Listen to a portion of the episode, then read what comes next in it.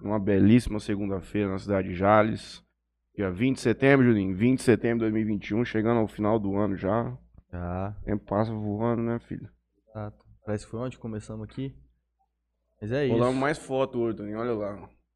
Passa... O homem nem tá prestando atenção. O motorista, ele veio pra... Você tá no YouTube? Ah, bom. Não, ele tá assistindo ao vivo Ele e no celular.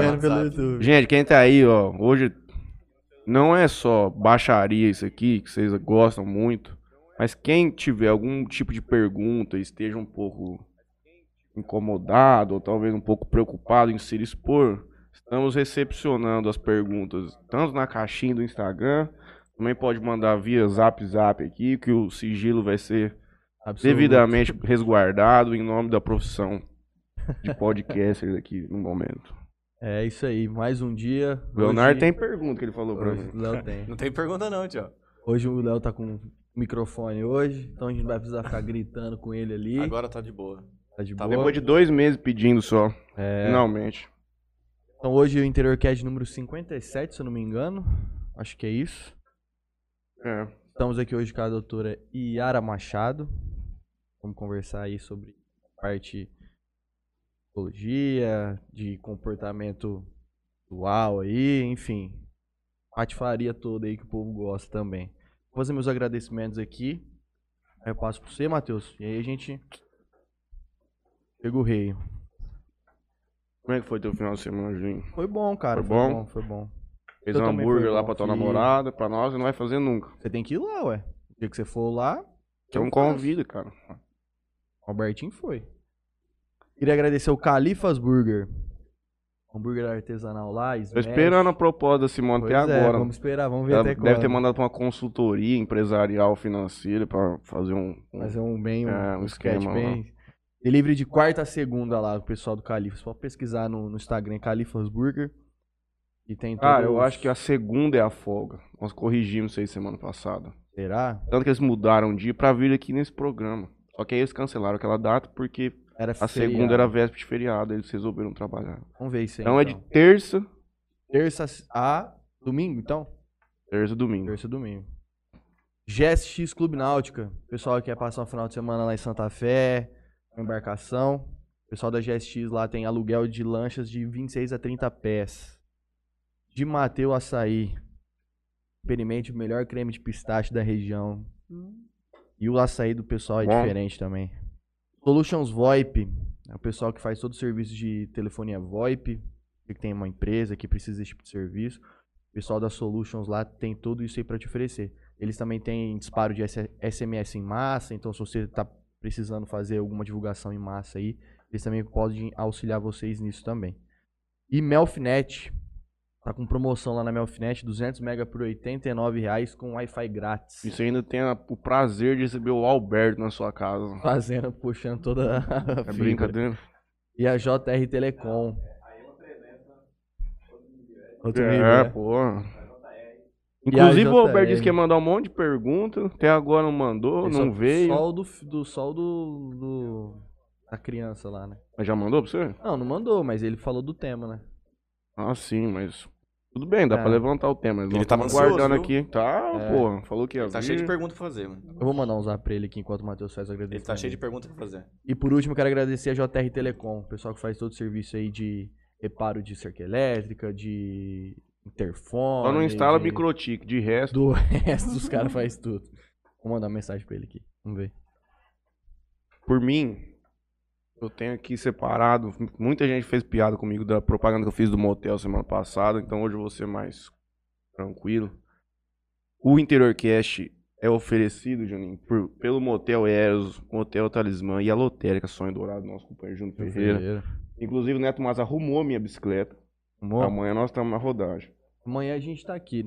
Ai, Toninho. você Mas a acabou gente pode vir- semana, hein? Mas a gente pode vir de bike pra cá. Pode vir de bike, Aí verdade. sim.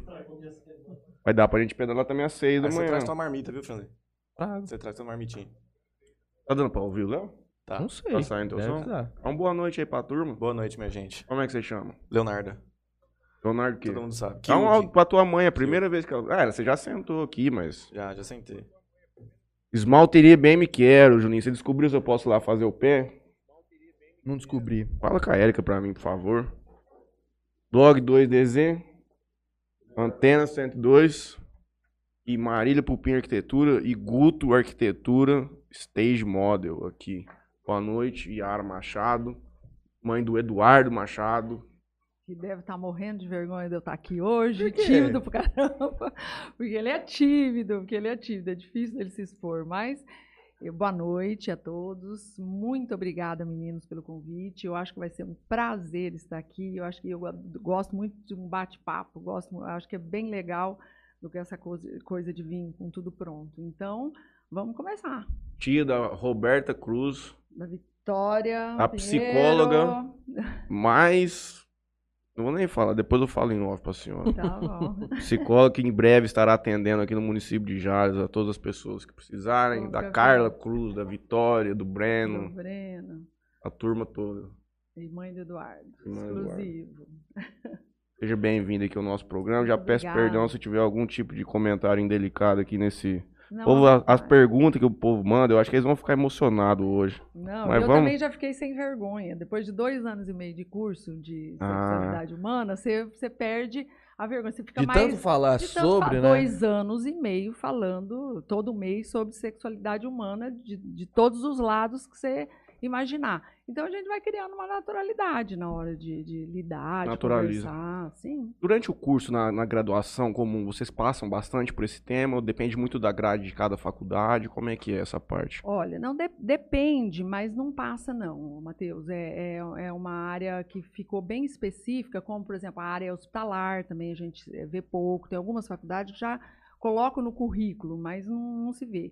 Eu, eu fiz em Campinas, né? E, não, não nem, nem passou perto. É bem de uma maneira geral, né? E foi fazendo a pós-graduação mesmo que eu entrei de cabeça, mas com o objetivo de tratamento mesmo, Uhum. né? Trabalhar disfunções, eh, tanto masculina quanto feminina. Leva uma pessoa a fazer psicologia? Visão da senhora. Eu, eu acho que é um dos cursos mais complexos e interessantes para você se entender como pessoa. É, assim como o direito, eu vejo que é um curso muito bom da pessoa fazer. Te traz. O que eu falo, o direito, ele te traz muito conhecimento, só que ele te dá uma visão mais triste da vida, porque você consegue ver a coisa como ela realmente é. Aham. Eu acho que talvez a psicologia tenha um pouco desse aspecto também. Tem. E, eu falo, meu marido fala que é três cursos que a gente, todo mundo devia Puxa o fazer. microfone um pouquinho mais da senhora. Sim. Isso, pronto. É, psicologia, direito e administração de empresa. Ele fala que são os três cursos que a gente devia fazer, porque dá um- uma visão ampla né, de, de, de vivência. Mas a, a psicologia ela traz um aprofundamento, por exemplo, um conhecimento do ser humano, mas é importante ressaltar que uma pessoa que vai fazer psicologia, ela não pensa que ela vai fazer a terapia enquanto ela estiver fazendo, por exemplo, ah, eu vou ser psicólogo, eu, eu vou me tratar. Não é bem assim. É- hoje é até obrigatório as pessoas que fazem psicologia é, fazer terapia junto. Na época que eu Uhum. fiz, isso não era obrigatório, mas a gente acabava fazendo. Agora, a gente vai tomando consciência, quando a gente passa a entender o desenvolvimento humano, né, as várias fases que se passa e qual a utilidade de cada fase do desenvolvimento, então a gente vai vendo a necessidade de buscar esse autoconhecimento para ir lidando com as questões da vida da gente, dos papéis que a gente ocupa, das fases que a gente passa. Então você vai vendo a necessidade de buscar esse, esse- essa, essa ajuda, esse autoconhecimento, porque nem, nem sempre a psicologia está a serviço do tratamento. É a isso que eu gente- ia perguntar agora. isso, por exemplo, a, a trabalhar a ansiedade, é, trabalhar a bipolaridade, o transtorno de pânico, né, a ansiedade. Então, ela tá, ela tá aí para isso, tá? Mas ela tem uma função, acho que uma das mais importantes, que é trazer a pessoa para buscar esse autoconhecimento, olhar para si, se perceber. E, e essa percepção, ela vai trazendo uma luz para cada papel que essa pessoa ocupa, tudo que ela tem que enfrentar na vida. Né? Ela vai não, não é uma mágica, é um processo de percepção e que você vai, se você entender o modo como você vai, eh, pode ir descobrindo isso, isso dura para a vida inteira. Tem teorias dentro da psicologia que a terapia eh, pode durar anos, né? Quando eh, eu conheci professores que já faziam terapia por 20 anos, tá? Mas a linha que eu, que eu segui, que a Roberta fez também, chamada comportamental cognitiva, ela foca, é, porque eu gostava do comportamento, eu go- porque a psicanálise, que é essa linha mais demorada, que é chamada também dinâmica, ela, ela acredita que para buscar o autoconhecimento, você não, você não. Fazer uma faculdade, quanto tempo você leva? Pelo menos cinco anos. Tá? Então, para você conhecer a tua essência como humano, isso aí não é infinito, não Uhum. tem tempo. Então, as É. terapias. Mas existe uma condição financeira, e às vezes que você precisa pontuar algumas coisas na vida, por exemplo, escolher uma profissão, enfrentar um problema pontual. Então, eu, eu gostava de saber sobre o comportamento, mas eh, na época, a minha faculdade, ela, ela, você saía ou dentro de uma condição eh, assim, comportamental, que você não ia trabalhar a parte do inconsciente em terapia, ou você fazia psicanálise. Então, parece que eu gostava da parte de comportamento, de psicanálise também, mas eu não me via trabalhando como psicanálise, porque eu, eu sou uma pessoa que eu, eu, eu interfiro, eu falo. Sim. Eu É- falo bastante. Boa noite. Por favor. É, Ah, pontuando alguma coisa, porque Uhum. a senhora falou um pouco, a gente já vai fugindo, me surgiram algumas dúvidas. Voltando lá atrás, dizendo que é obrigatório hoje o cara buscar, a pessoa buscar o tratamento, ah, seria até uma coisa engraçada, né? Ele tá fazendo uma coisa Cuidando que de dizendo assim, olha, o que eu faço é pra ajudar o É. outro e ele mesmo não precisa se de ajuda. não, que ele precisa isso é um fato. Tipo assim, ele fala assim, não, eu não preciso não, eu só vou fazer pros outros, mas pra mim tá mim não. tudo bem. aham, é, Ah, muitas pessoas falam isso, de, É, de a pessoa tá cuidando do problema dos outros, mas dentro da casa dela ela é cheio de problemas. Sim, Aham, é famoso, aham. faço o que eu falo, não o que eu faço. É. Isso aí é um fato. É. O outro ponto é, a senhora até meio que já apareceu enquanto continuava falando, dá pra se autotratar. Porque em tese você domina a técnica, domina a teoria, domina o conhecimento, o que você tem que fazer. Só que eu acho que depende de uma... Por- que sabe por quê? Um distanciamento, você tem que ter uma frieza muito grande Sabe, pra se então, tratar nesse aspecto. É aí que, eu, que entra a linha que eu escolhi. Pra, é, você, é, eu falo assim, que tem que, aquela, aquele que trata, aquele que está como psicólogo, seja de qual linha for, ele tem que usar um raciocínio, ele tem que usar lógica. A pessoa que está vivendo problema, sendo psicólogo ou não, ele está dentro de uma condição emocional e a emoção emburrece. Sim. Ela emburrece, ela, ela, ela, ela, ela tira do curso da lógica que tem que levar a pessoa a buscar um caminho de solução, por exemplo. Às vezes ela fica rodando no mesmo lugar. Ué, eu, eu já atendi, atendo psicólogos, e às vezes que vai, está com problema no casamento, está com problema às vezes até no trabalho, mas que estão lá rodando na, na- na- mesma, na mesma condição e precisa de alguém vir e ajudar a pensar junto. Entendeu? E a, a cognitiva eh, comportamental, ela, ela aborda também a parte do inconsciente. E eu falo que a minha linha já na, na primeira na primeira tacada ela já ajuda a pessoa. Porque geralmente as pessoas vão procurar psicólogo sempre porque está sentindo alguma coisa. Ah, eu estou muito ansiosa, eu estou com raiva, eu estou triste, Uhum. né? Ou por causa de comportamento. Tô brigando muito, tô comprando muito, tô dormindo muito, então é, é, tô rápido demais. Então, sempre dentro dessas duas condições de queixa. Geralmente é assim, tá? E o psicólogo é, cognitivo comportamental, ele então vai trabalhar a parte de pensamento. É são as ideias, como que é a que que ideia causa daquela o problema pessoa que ela tá vai. vivendo. Então é penso, sinto e me comporto. Uhum. É essa linha. Então, o psicólogo ele trabalha tanto as- os, os pensamentos conscientes como os que estão escondidos. As crenças que a gente traz aprendidas, que a gente não tem consciência do que, que a gente tem, né? E a gente traz para para o dia a dia nosso, às vezes crença que nós aprendemos lá na infância, lá no comecinho da nossa história, né, com, a, com pai, com pai, e que a gente traz e, e vivencia isso numa fase adulta, às vezes perpetuando erros, né?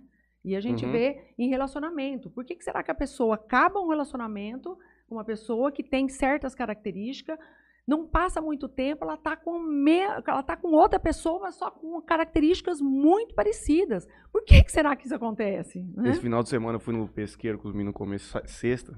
Fiquei lá. Cara, eu tô ruim pra enxergar. Aí eu passei um casal sentado de costas junto com o outro. E eu passei, vi quem era. Só que o, o rapaz que estava acompanhando parecia muito um amigo meu. Só que o cara tinha largado a namorada. Aí eu sentei distante, eu fiquei, rapaz, será que é ele? Eu olhei, mas será que os caras voltaram? Por fim, não era. Não é? Mas era exatamente a mesma, Mesma pessoa. pessoa. Então, às vezes até fisicamente. né? Fisicamente, tô dizendo. Fisicamente. Construçãozinha de baixo. Mano, A hora que eu, eu fiquei uns 20 minutos perguntando pros caras, eu falei assim, mano. É.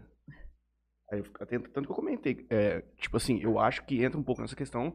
É complicado isso. É, Você é. buscando Então, eu mais falo uma vez. Tipo assim, assim, é, você. repete, perpetua erro, né? E, e assim, e por quê? E a pessoa não sabe responder. Então, eu Uhum. acho interessante, depois de uma situação assim, de um término de um relacionamento, a pessoa fazer realmente uma higiene, buscar uma terapia, que você vê que não tem um transtorno, uma doença, mas precisa de um entendimento. Uhum. E isso entra dentro do autoconhecimento, que é, é, fazer análise de, de, de por que aquela pessoa, como Isso deu ocorreu. certo, isso não deu. Eu vou Isso. procurar uma outra coisa que assim não Isso, rolou. O que, que eu aprendi de estudo? Quais, quais foram as minhas falhas também, né? Porque tem isso aí, não é só o outro, não, né? Eu já ouvi falar muito que às vezes a gente nós buscamos em um relacionamento pessoas muito parecidas com as pessoas que nós temos dentro de família. Às vezes você busca a figura do seu pai dentro da, Sim, por exemplo, dentro de uma mulher, você busca aquela figura masculina que te suporta dentro de casa, sim. ou vice-versa. Às vezes uma moça procura uma figura bem parecida com o pai, que vai dar uma segurança para uma tranquilidade.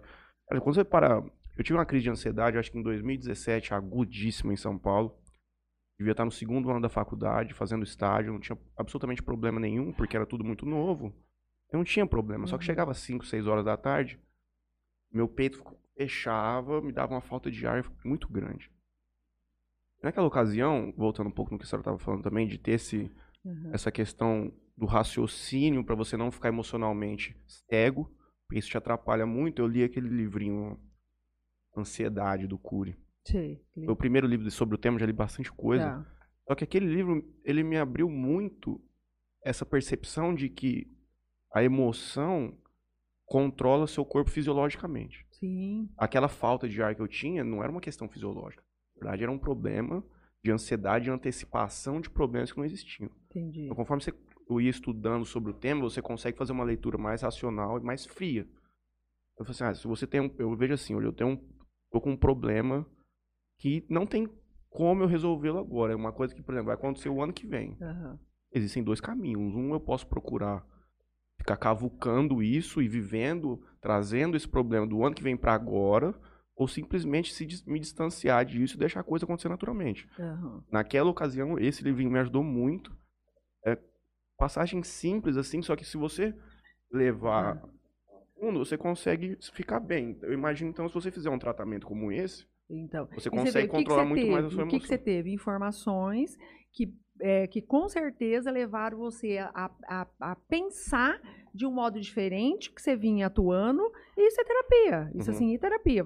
Na- no, no caso de consultório, vai ter uma pessoa que vai estar dirigindo. Mas, às vezes, uma informação, um livro que você lê pode ser terapêutico. Uhum. bem indicado, tudo, né? Então ele é terapêutico e faz você é, pensar de um jeito diferente, mudar. Eu falo muito para criança, assim, eu até uso assim a mão. Assim, ó, você tá pensando desse jeito e faz com que você tenha medo de ir para a escola. Para jovem também, às vezes um medo ali. É porque as suas ideias aqui. Se você buscar ler, conversar, escutar o que eu tô falando, você vai bater. E aqui vai ter outras ideias, outras condições que vão te é, vai- vão melhorar a tua noção, isso é autoconhecimento, Uhum. melhorar a tua autopercepção e você passar a ter controle sobre as coisas. Porque quando você entra numa crise de ansiedade, é, é como que o, cor- o corpo fala pra mente, ó, você está impotente diante dessa situação. Você não vai Uhum. conseguir. E é tudo mentira. Uhum. A ansiedade, é, ela, ela cria, ela gera pensamentos mentirosos sobre a pessoa. Só que muitas pessoas ficam perpetuando isso. E, e é, e é interessante de ver que tem psicólogo que fica fazendo isso. Parece que psicólogo, fazer o curso de psicologia, vai ficar imune, né? Mas não, não fica. Não fica. Se ele não pegar para rever essas crenças distorcidas que são é, vim- que vêm de criança, né? Aquilo que você falou de pai e de mãe. É, é muito importante.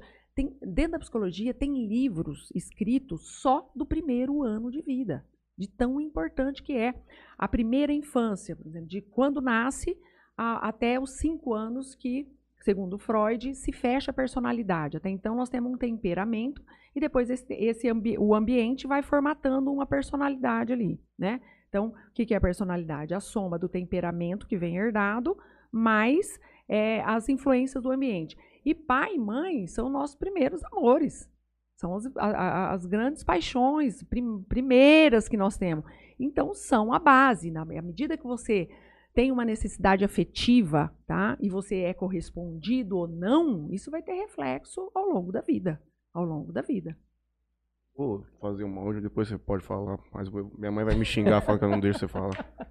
É, eu já consegui verificar diversas vezes, porque aqui já a gente acaba conhecendo muito pai e mãe dos nossos amigos. Uhum. Já consegui verificar diversos comportamentos dos meus amigos que foram completamente transmitidos pelos pais. Aham, que você percebe que é assim, foi colocado ali, sim. né? A base é reflexo de muitos que você sim, vê por aí. sim, sim. Muitos, muitos. É, é. A gente falando de comportamento, de. Uhum. né, a pandemia mudou muito, muito a parte comportamental de muitas pessoas, né? Uhum.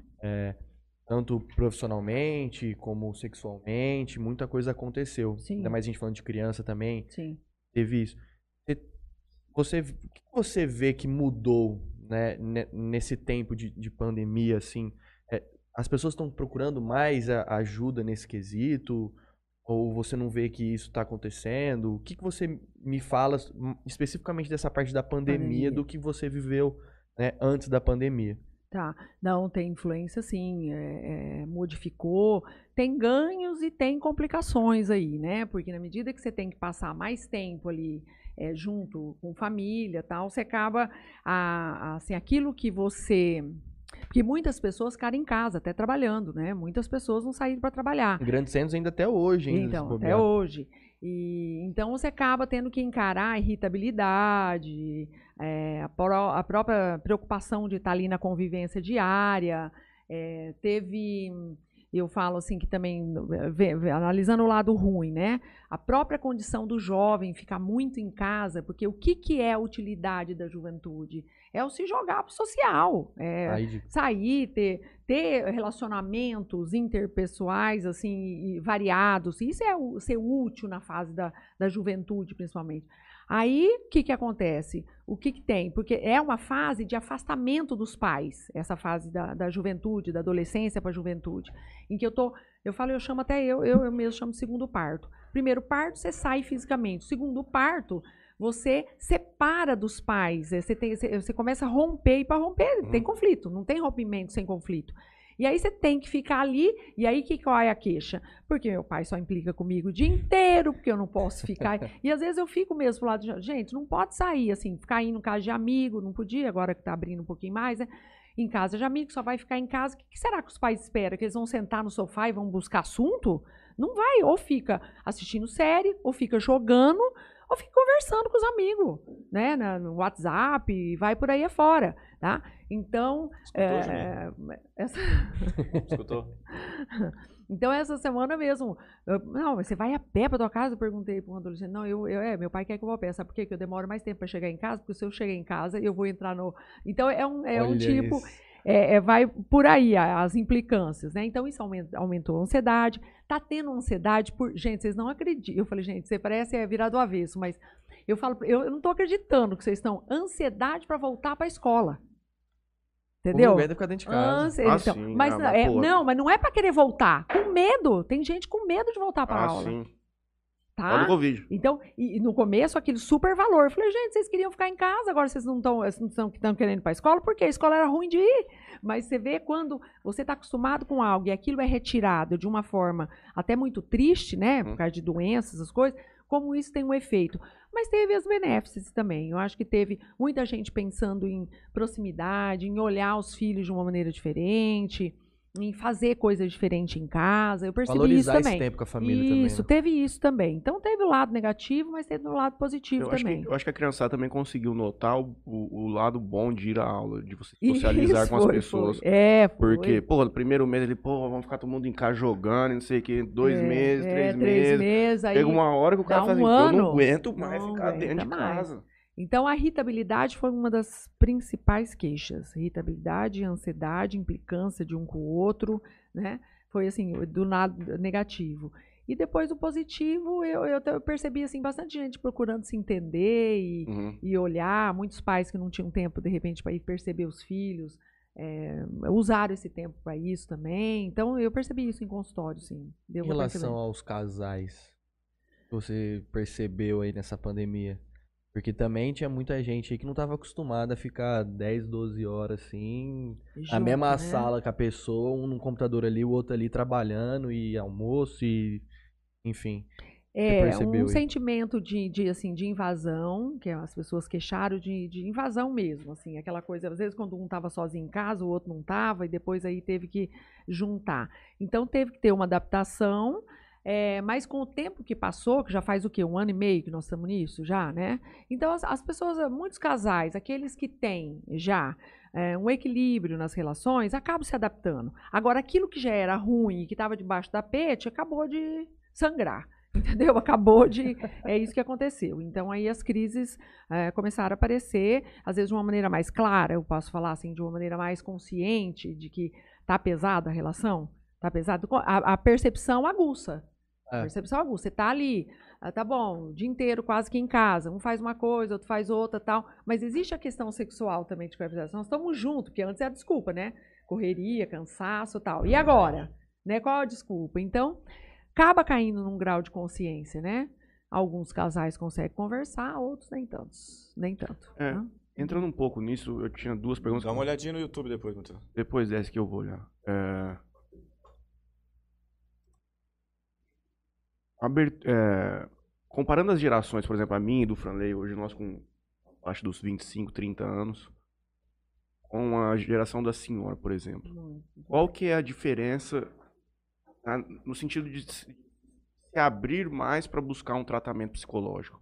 Para problema comportamental, ou até para problema psicológico, como eu coloquei aqui.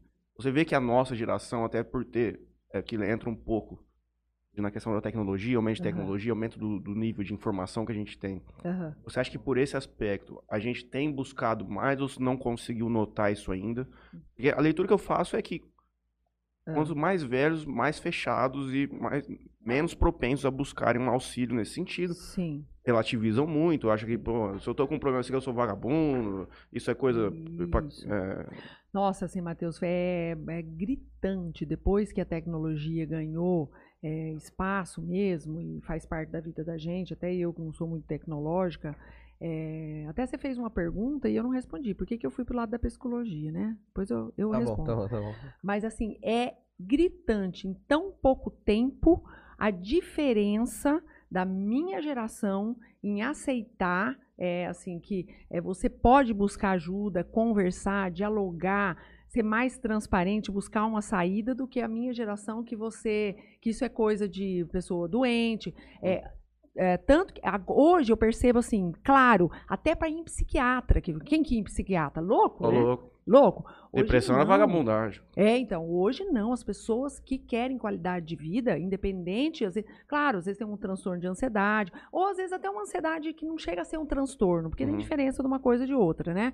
Tem, uma, uma- tem ansiedade que são situacionais, às vezes assim, é, se- é, que não é um transtorno, mas eu estou vivendo uma época de vestibular, por exemplo. Eu tenho que passar numa faculdade boa, que isso é me cobrado, pública, tal coisa. Você acha que essa pessoa não vai ter ansiedade Hum. nesse ano? Então, um respaldo, às vezes, psiquiátrico e psicológico, as pessoas entendem muito, muito. No começo da minha profissão clínica, que eu, eu, eu atuei em Campinas, mas foi por pouco tempo. A, a minha maior parte foi aqui mesmo, né, em Jales. Então, eu, tinha pessoas que procuravam marcar em horário que elas não iam ser vistas entrando, de vergonha. Sabe, pessoas que hoje estão na faixa também dos 50, por aí, assim, era uma vergonha, é, é, assim, principalmente é, masculino, né, o homem. Uhum. E hoje não. Teve, teve dia de observar que eu atendi o dia inteiro, eu atendo uma média, porque é uma hora por pessoa, às vezes uma média de sete, oito por dia. Teve é, dia de eu atender seis homens. Eu acho isso fantástico, porque o homem é Mas, mais. res- mas mudou. O homem de 50 anos mudou o comportamento dele também? Ou a senhora Mudou. recebe a pessoa mais nova? não, o homem mudou mais também. novo? Eu já atendi homem de 70. Uhum. 70, Caramba. 70, 70 anos. É, assim, Homem tem uma retração maior nesse, nesse, Tem, nesses. isso. É, só que aí, né? só que, só que todos são curiosos. Todo mundo coloca no Google assim, pô, tal, tal coisa. Claro. Aí ele vê uma sementinha lá e fala assim, rapaz, eu tô fudido mesmo, eu preciso buscar ajuda. Só que antigamente o cara não tinha onde buscar. Não. Ele não É. tinha coragem de falar com o pai E dele. era, e era sinônimo de fraqueza, viu? É, você é fraco, exato. você, Como que que eu vou homem, falar que, pro meu que tipo pai? de homem que você é? É. Que, que, que, que que você tá? Né? E, e muito, é, muito, ficava muito próximo de doença. Então, hoje, a terapia, mesmo aqui no interior, é assim que já falo assim, as, as inovações sempre chegam por último, né? Então, é, mas elas estão mais acessíveis, assim, as pessoas estão mais acessíveis a isso. E isso está é, claro, assim, eu atendo, acho que a maioria das pessoas que eu atendo não tem necessariamente um transtorno, né? Tenho bipolar, ansiedade, é, depressão, mas eu tenho um grande número de pessoas que É. estão numa fase, por Essa exemplo. até era uma pergunta que eu tinha que. é, quando procurar a terapia, né? Em que ponto, né? Olha, tem uma idade que eu falo assim, ó, se todo mundo pudesse fazer, é a fase que, que é, um, é um período, quando a passagem da, da infância para a adolescência, porque eu acho que há, um- há uma condição é, total de, de, assim, de prejuízo, que eu falo que todo mundo entra em bagunça. A família, pai e mãe, entra numa condição de que ele quer duas coisas opostas ao mesmo tempo. Você pode perguntar para qualquer pai e mãe: Nossa, eu quero que meu filho cresça, que meu filho seja. Ai, já não é mais criança. Mas na verdade ele tem uma dualidade de sentimento. Eu quero que cresça, mas só que não Uhum. tá? Então eu, você vai crescer na hora que eu quero. Então para isso você já, ó, você já é grande para eu estar fazendo isso. Mas ao mesmo tempo, para sair ou para ir na casa do amiguinho, então você é pequeno para isso. Então isso é chocante. Eu falo que os pais se perdem e os adolescentes também. Acaba é bagunçando muita criança. uma, uma, fase de muita crise e de lutos. É, são três lutos. Luto, quando eu falo de luto, é, é- é aquela dor de luto mesmo. Perda do corpo infantil para ganhar um corpo estranhíssimo, porque o, o começo do da, da formação é, da puberdade mesmo, da, fisi- da fisiologia da puberdade, ela é desengonçada. Você cresce primeiro as extremidades, é, cresce é, e, e- e a- Existe aquela pressão social. a- a- então, o luto do corpo, o luto dos pais. Então, você deixa de ter aqueles pais, né? aí Bonitinho, fofinho e tal. E para ganhar um pai de adolescente, que também não está sabendo se pontuar. E o social também. Então, assim, com a, com criança, tudo é mais tolerável. Já com o adolescente, já é chato. Ele é chato, né? Então, assim, já, as pessoas já estão. Então, tem família, eu atendi, que o menino chorava, ele falava assim, eu não entendo por que, que eu não posso chegar no colo da minha tia e pular mais, mas ele já estava, ele não, é, assim, há uma confusão da desproporção, ele não, ele estava gordo e alto, como que vai chegar em cima do colo de uma tia e pular, né, e arre- arrebenta com as tia, né, para ele, ele queria aquilo ainda como afeto, e aí havia uma rejeição, então isso causa, causa sentimento, e, só que a família fica toda meio perdida, então se há uma fase, por exemplo, precisando qualquer fase, claro, tá? Mas se é uma fase que eu acho interessantíssima é, fazer terapia, é a família procurar entender e, e ver também os sentimentos que ela tem em relação. Por quê? Filho crescendo, eu estou envelhecendo. Se eu estou envelhecendo, eu vou ficando menos potente nas minhas capacidades ali de adulto.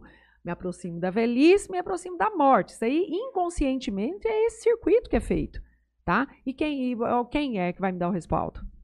Né? Então, eu acho interessante, assim, se há uma época que eu indicaria, é essa época aí, né? E que, a- geralmente, as pessoas estão passando também por questões, assim, pessoais, por exemplo, uma pessoa de 40 anos, 40 e pouco, às vezes tem um filho já adolescente, está passando por questões pessoais também de crise, de crise também, né? Os problemas delas, e aí tem que É. lidar com os delas, Sabe aquela do filho, idade do lobo, idade da loba, já ouviram falar, né? Não, Não? não. Aí aquela idade que você é, entra mais ou menos é por volta dos 40 anos, né? A próxima, Alberto. Aí quem que tá próximo? Ele. Alberto. Próximo. Eu vou pedir pro senhor Tá hoje. próximo. Já meu chegou déficit-. Meu déficit de atenção não permite vocês ficar conversando aí no fundo, que eu tô muito concentrado. e aí vocês abriram a boca, eu já, já vou embora, não consigo mais ouvir nada. Silêncio. Tem que tratar isso aí, viu? Então, é Tem por volta de tratar. 40 anos, ali, assim, que acontece essa, essa crise, em que o homem chega assim, o homem, a mulher, chega no ápice, assim, daquela, da plenitude adulta, né, que você já tem que ter uma, assim, você espera que como adulto você tem que ter uma condição, assim, de, de Parece resolução. uma segurança. É, de segurança Uhum. financeira, né? É, vem aquele, aqueles tem a cobrança social, tem a Uhum. autocobrança tal. Então ele passa a, a querer às vezes adotar comportamentos um pouco mais eh, de trás, assim. Então você, eu falo assim que não é difícil você ver essas pessoas teve, eh, vestindo roupas mais jovens, né? Pegando moto, né? Andando de moto. Não que Hum. seja errado, hein? Não me julgue como erro, né, Toninho? Mas então, mas é assim, por quê? O que que busca aí inconscientemente? A potência. A potência, porque você tá. O que, que vai acontecendo? Você está entrando dentro de um, de um período de. Tá, a gente vai decaindo, a gente vai morrendo por dia, né? A gente vai desde que nasce, né? E é, então, é uma condição importante, porque ele gosta de moto, né, o Toninho? Mas não tem nada de erro, entendeu? Me, me entenda que não tem nada de erro. E, ao mesmo tempo, tem que enfrentar também o crescimento dos filhos, né? Então, é, é, psicologicamente, é pesado. Vamos É passar pesado. aqui um pouco. Vamos, só eu vou fazer uma. Eu acho que o maior problema do mundo é a doença mental. É, é, assim, Eu acho que é o maior problema do mundo, é a doença É assim, mental. é assim, porque ela, ela, ela pega o físico, né? Ela, ela, a psicossomática explica assim, que a, maior, a maioria das doenças físicas tem origem psicológica, Uhum. né? De doenças mentais. Ah, e eu mesmo. digo que. É, com certeza deve ser mais de 50% da população tem um nível de, de depressão, mesmo que seja baixo. Sim, e às vezes não conseguem, ou não, né? não conseguem ou não. entender que aquilo é. É, é. Tem, tem sim. Tem pessoas que têm depressão e não sabem que tem. Uhum. Tá? Às vezes aquela pessoa, a pessoa que mantém um mau humor discreto, entendeu? Mas constante. Precisa ser verificado. Pode ser temperamento? Pode, mas pode não ser. Pode ser um Uhum. grau de depressão leve. E a depressão, ela, ela cinzenta a vida. É tudo muito pesadinho, triste, entendeu? E isso como não vai influenciar no teu trabalho? Não vai influenciar nas tuas relações interpessoais? na sua casa. Tudo, tudo. Com filho, com casamento, namoro, o que for, né? Eu acho que é por isso que é muito importante as pessoas prestarem atenção naquelas outras que estão ao seu redor, porque você a- muitas vezes consegue, por exemplo, a minha avó, até eu consigo notar claramente quando ela dias mais deprimidos, dias mais Uhum. comuns, Uhum. porque você até na forma da pessoa gesticular e tudo fica um pouco mais retraída, Retraída. né? Aham. Então a gente tem que ficar de olho aí Tem, tem sim. em si próprio também. Vou passar aqui um pouco no, no YouTube aqui. Uhum. A Roberta Cruz manda um boa noite. Toco Júnior também manda um boa noite. Um Guilherme Roberta. manda um boa noite também. Val Andrade manda um boa noite. Duda Boa Colombo, noite. manda um beijo pra ela, Matheus. Pessoa Mandou. maravilhosa demais. Ah, Pediu até no WhatsApp aqui pra mim. É. um beijo pra Dudu, pra, querida. Toninho tá aqui também manda boa noite. É. Renata Pinheiro também manda boa noite. Não, A Vitória também manda boa noite. é, pessoas todas queridas. Joari Santos. Muito boa pedida, galera. Sou fã dessa mulher. Yara é fera. Ah, gosto demais dele. A Carla também manda Das- boa noite. Das academias José da. William também manda boa noite. O Ellen, o Ellen Solar também um boa noite. Boa noite. Vitória Pinheiro manda Tiara arrasa demais. Guilherme Mataruco. Como controlar um pouco a ansiedade em um primeiro encontro? Não tem como, meu amigo. Impossível.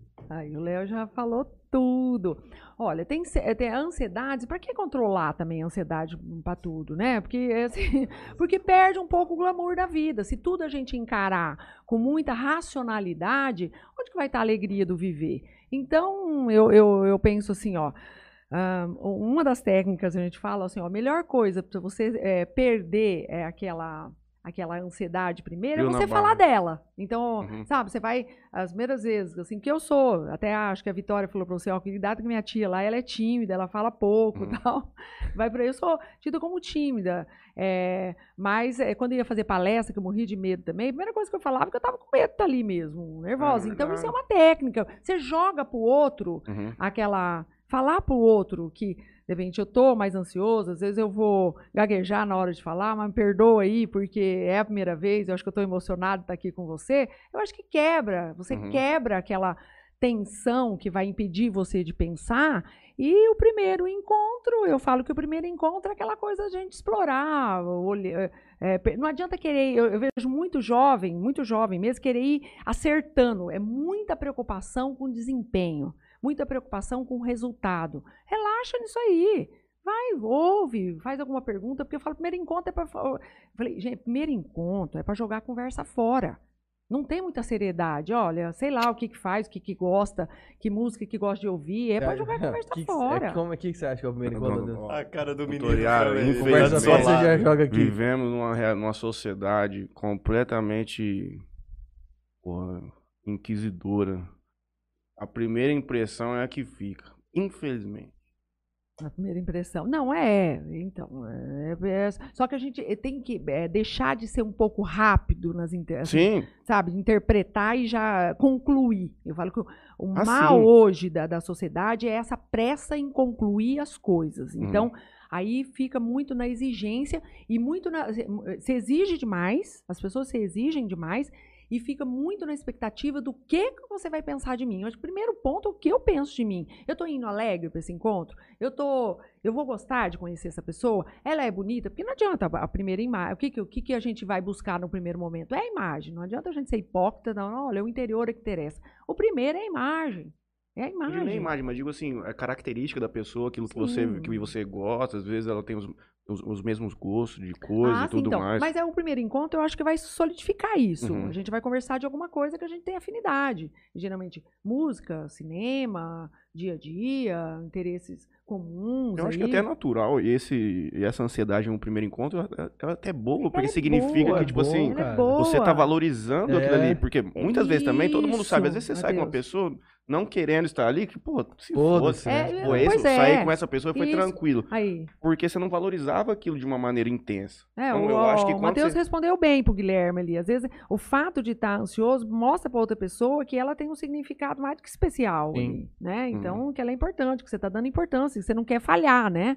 E uma técnica é a gente abrir, às vezes falar Uhum. brincando, devagarinho, mas que eu tô, olha, eu tô nervoso de estar aqui. E muitas vezes tô- você vai escutar a seguinte frase, eu também. Aí vocês já vão brincar Isso. sobre, já entra no quebra, assunto. né? Quebra o clima, né? Vou até um garçom lá pra pegar um energético pra nós. E uma água, Fazendo fazendo favor. favor. Pra, pode aceita mais uma alguma coisa no pra- nosso portfólio de bebida de sabor aqui? Eu tô, eu, eu tô, eu tô bem com a água. Obrigada. Vamos lá, continue aí, Juninho. Vamos responder a sua pergunta, viu, Guilherme? Espero que sim, Guilherme. Tá respondido. Roberta Cruz. Vale até fazer pergunta em nome do amigo. Entre parênteses. Do Machado 5. É, é, filho, seu filho, né? é o meu filho. Ah. É, Mandou várias palminhas aqui. Do meu parceiro, hein? Velha. Ah, é? Você data. conhece ele, Matheus? Opa. Ah, Tamires. Siqueira manda várias palminhas também. Sandra Cruz manda um boa noite. Não, irmã Roberta. Cruz mandou, anda de bike depois do Hardcast. Meu pai tem bike também. Não dá conta de andar com o Toninho, não. Toninho é hardcore. A Duda Colombo manda, manda um linda. Ah, Gabriela Gutierrez mandou olá, boa noite. Tamiri Souza também mandou um boa noite. boa noite a todos que vão chegando. Né? Fico feliz de poder estar aqui. Gustavo Balbino. Salve, galera. Hoje só mando pergunta no privado do Léo. Pode mandar. Vamos lá. Pode mandar, Balbino. O Delay, pai do Mateuzinho, manda um boa noite. Boa noite. Pedro Henrique Sales Vieira manda um boa noite também. Oi, Pedro. Delay Garcia. Pergunta para a doutora. Não sei se é essa pergunta que você já fez, mas. Não, não fez não. Pergunta para a doutora se a geração de hoje é uma geração frustrada e que não aceita não de forma alguma. É, é assim, é uma geração que, por conta da rapidez da tecnologia e de. É assim, é assim eu, eu não generalizaria assim, frustrada, porque dá um, um, assim, totalmente falando, mas é uma geração que vem com, é, com algumas questões assim mal resolvidas por conta de duas coisas. A tecnologia é muito boa, mas ela tornou tudo muito rápido. Então eu falo que a maioria da- da- da- da- das questões assim de, de conflitos atuais vem por conta dessa rapidez com que as pessoas, jovens, essa, essa desculpa, essa, essa galera vem é, é, com, a, com a rapidez de resposta com que eles querem as coisas. É, não- é, é é muito rápido. E isso é ruim por conta dessa autopressão.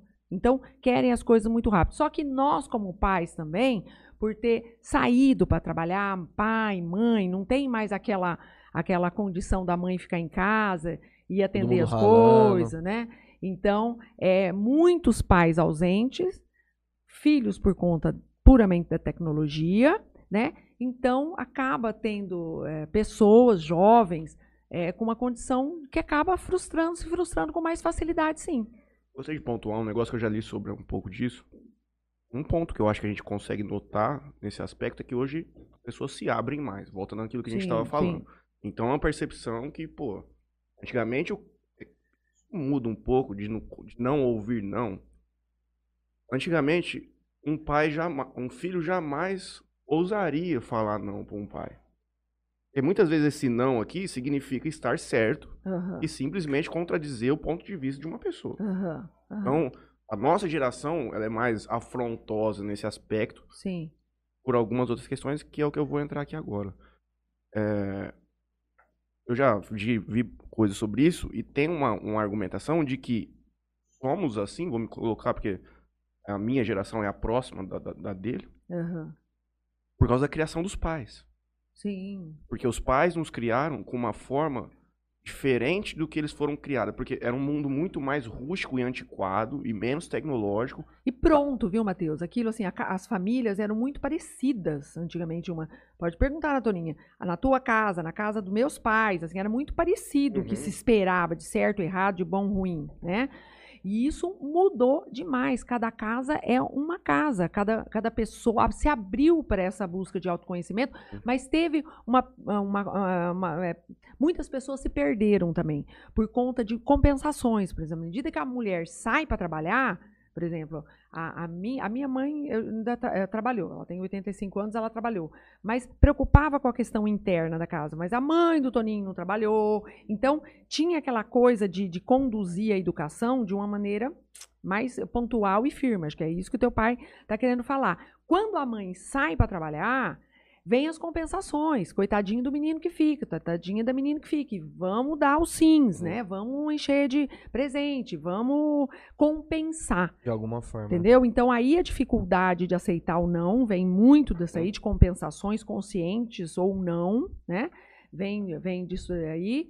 Mas eu continuo teu raciocínio. que Eu acho que também deve ter um pouco de capacidade até econômica de criar uma criança. Quando você tem mais condição, você vai Sim. permitir acesso a mais coisas. Sim, sim. E eventualmente essa falta do não durante o crescimento, a hora que chega lá na frente é óbvio que ele vai ter mais dificuldade. sim. Por exemplo, quando, a- por exemplo, porra, uma coisa é dar um brinquedo pra uma criança, outra coisa é você falar não pra um carro. Você não preparou a criança pra chegar num momento lá na frente e ela entender a diferenciação entre uma, a diferença entre uma coisa e outra, eu acho que isso também influencia. E é isso. É assim, em termos, então a questão de valores caiu um pouco no prejuízo, né? Hoje eu vejo, eu vejo criança assim que acaba de ganhar um presente, por exemplo, caro, ela tá bom, ela brinca ali meia hora ou um dia naquilo ali, depois ela já tá querendo outro, né? Então, dentro dessa condição que acho que o teu pai fala que tem muita gente frustrada, então e precisa dos adultos retomarem isso, que eu não posso Uhum. esperar isso de uma criança ou do adolescente que retome isso sozinho. Mas precisa de muito cuidado, porque não vai ser como antes. Não adianta, ó, no meu tempo, olha, meu pai punha lá de castigo ou já tirava não sei o quê. Não dá para ser mais do mesmo jeito. Por quê? Porque hoje abriu com a tecnologia, as pessoas têm acesso, tá? É, Dentro do tema da sexualidade mesmo, eu já atendi pessoas que começaram a ter acesso a conteúdo sexual com oito anos de idade. Por quê? Porque mãe sai para trabalhar, pai sai para trabalhar, às vezes fica com uma, uma, uma- funcionária em casa. A pessoa, isso é fácil, porque eu vejo até criança muito pequena já sabendo lidar melhor do que eu. Isso não é difícil, né, Toninho?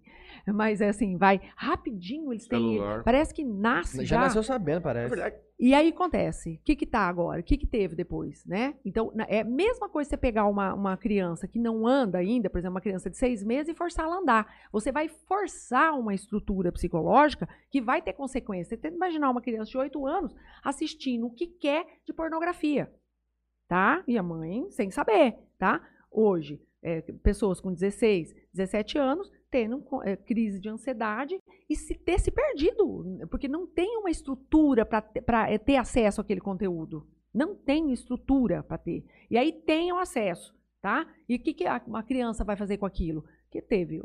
As pessoas que eu atendi desenvolveram vício. Eu já atendi três, três quatro dentro dessa condição aí, tá? De estar em casa, ter acesso, e aí faz Tô o que fazendo quer. nada. Não fazendo nada e aquilo vai. E aí, Nem entende te- direito qual que é o. não, tem e bagunça até a questão de orientação sexual aí. Nossa, mas eu já estou vendo conteúdo homossexual, então acho que eu, então acho que eu sou homossexual e não, não tem a ver isso, tá? Ah, eu nem Então- tinha pensado sobre isso. Opa! Tem isso pra gente conversar também. É. Aquele menino veio aqui especialmente pra falar sobre esse assunto com a É. senhora. Vamos Ele já vai Quer entrar. muito fazer uma pergunta pra você, viu? Eu acho que esse Pode comportamento também Tô da sabendo criança. Ele quer perguntar muita coisa pra você. Acho que da criança bom. mais nova, ela vê muito. Tem muito reflexo, por exemplo. Às vezes você tem 8 anos, só que na sua família tem um primo de 12, 13. Vai mudar a Aí no final de semana, brinca todo mundo junto. E é, cara, a criança é o diabo, moço. Ih, A criança é o diabo. Não adianta, gente. esse- Você é, falar a verdade, E a você verdade como tocou ela é. num assunto importantíssimo. Outro dia, não sei quem falou pra mim assim, ô Yara, será que pra ser pai, eu falo, acho que pra ser pai e mãe devia fazer curso. Porque assim, se você não tem conhecimento do desenvolvimento humano, porque tem 5, 6 anos também, tem aquela idade lá do troca-troca. Que um, o que, que é o troca-troca? Já é esperado, a ciência já espera isso. A ciência humana da psicologia chama a idade de troca-troca, que é na medida que a criança entra por volta de 5 anos de idade, que ela entra na fase genital, ela tem curiosidade de ver do outro. Só que ela não está sob efeito do hormônio ainda, que vai acontecer na hora que entra na puberdade, na adolescência. Então, aí o interesse pelo órgão sexual do outro já tem uma conotação mais sedutora, mais de, de sexualidade, de sexo mesmo.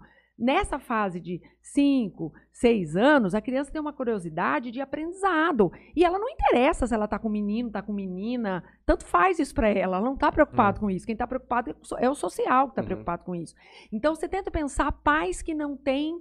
é, não, não sabe que isso pode acontecer. Vai fazer um carnaval em cima disso. Vai fazer um barulho. E Uhum, isso uhum. pode afetar seu- a, a condição sexual dessa criança mais para frente. É, a repressão e tudo mais, é, tudo mais que pode acontecer de ruim, de passar aquela situação que faz parte do desenvolvimento, faz parte do desenvolvimento, é o que eu estou falando, tá?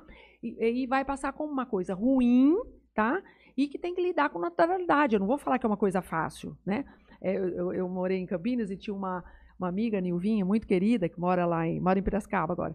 E ela, um dia, ela tava, a menina dela tinha quatro para cinco anos, e estava brincando com um amiguinho em casa. Pegou, ah, vamos lá em casa, deixa, pode deixar que eu cuido, uma mãe vai cuidar, né? E tá lá fazendo alguma coisa na cozinha e tal. Cadê a, a, a menina, a Nina, com, com, com o amiguinho, que eu não sei como que chama. E quando ela entra no quarto, tá os dois na cama, coberto, pelado. Ela falou, Yara, eu pensei que eu fosse ter um ataque. Eu tinha vontade de pegar a Nina e bater tanto nela, mas bater tanto nela, e ela é terapeuta ocupacional. Aí que, que você entra, imagina uma mãe com um menino, mas tudo da mesma idade. O que, que é? Curiosidade. Ali eles não iam ter uma relação sexual, ali não ia ter agressão, aí não ia acontecer nada. Então, precisa ter calma para não é, sujar assim, aquilo que vem depois, o desenvolvimento, precisa ter calma, porque não quer dizer nada. Se ela tivesse com uma menina ali, ou é, o menino tivesse com um menino, não significa nada é, de, de homossexualidade, ou, né, de, nem posso falar que esse menino estava ali, ele vai ser hétero por causa disso. A menina vai ser hétero por causa disso. Não, não posso afirmar nessa idade. Um Tá. ótimo assunto, eu gosto muito. Eu sei que foge completamente da área da senhora, mas certamente sabe falar. Ah. Nasce ou se torna homossexual? Ah, não, é da minha área, é da minha área. Eu adoro falar sobre isso, né? A ciência. Eu já vou falar pra mim. Pra Ah. mim, nasce. Pra mim também Eu nasce. também acredito que tem questões sociais, questões externas que acabam conduzindo a um tipo de comportamento. Mas eu acho que majoritariamente nasce. É, diante do curso, assim, que é, é dentro da sexualidade que eu fiz, e a psicologia aborda isso assim. E assim, a ciência não chegou num consenso, tá, para bater o martelo. Só que ela, a pesquisa da ciência vai pela questão genética e hormonal, tá? Mas pode ter causa é, psicológica e social, tá? Só que já é conclusivo que mais de 50% dos casos, duas conclusões que eu acho importante deixar claro. Mais importante, é, mais de 50% são de origem genética, quer dizer, que vai ter na família. E o pai ou a mãe que mais culpa, pode olhar a família dele, que é na dele que vai ter. É assim, geralmente é, é isso. Quando se, Uhum. se opõe demais, às vezes é uma coisa até mal resolvida, não do pai e da mãe, às vezes eles são hétero mesmo, não quer dizer nada. Mas já para carregar uma questão familiar que vem, Uhum. né? E outra coisa conclusiva também é, é orientação é, sexual não é escolha, é desenvolvimento. Uhum. Então tem esse negócio de opção sexual. Se eu posso optar por algo que vai facilitar na minha vida, eu vou, vou, vou, vou optar por algo difícil? Eu não vou fazer essa opção por Muitas algo vezes difícil. doloroso. Então, é desenvolvimento, autopercepção. A pessoa vai. É doloroso, ainda tem, é, né? A, a- a questão do preconceito ah, diminuiu muito, melhorou muito essa parte também, mas ainda existe, né? Aqui é, é muito. é, essa questão do preconceito é muito forte aqui ainda. Eu, eu, eu sei que em grandes centros, eu que eu morei em São Paulo É. também, é, me- é, é menor. É. Menor. Aqui você vê que ainda Eu, é bem... eu acredito que aqui no interior seja maior, porque a Mais preocupação agudo. com o social é, É, muito grande é. ainda. Assim, com a, a expectativa de, da família perfeita, dos filhos tudo certinho, né? Então isso é tido como falha, né? Assim, errou, né? Eu Então, falo- assim. é, Perdão. Não, é, é isso aí. Mas é, um- é uma área que eu, que eu gosto. E tem, é, existe diferença, mas mais de 50% com certeza é genético. Eu falo algumas coisas nesse. É uma pesada. Vai, filho. Esse, esse programa aqui, ele é feito pra gente talvez trazer conhecimento ou coisas sem ter limites. Isso. Não O primeiro ponto é, existe animal homossexual, Tiago. Eu tenho certeza que os sim. leão não ficam fofocando com o outro lá, ah, mas tem que virar bicho, não sei o que, não tem nada a ver. O bicho nasce daquele jeito. moço. Existe Tá. macaco, um monte de coisa. Primeira coisa. O segundo ponto, que eu acredito que você não consegue optar nesse aspecto por orientação sexual, é porque se pudesse, Não é? muita gente optaria por conviver com pessoas do mesmo sexo. Eu digo que o homem ele tem, por natureza, uma questão homossexual. 95% dos meus amigos são homens.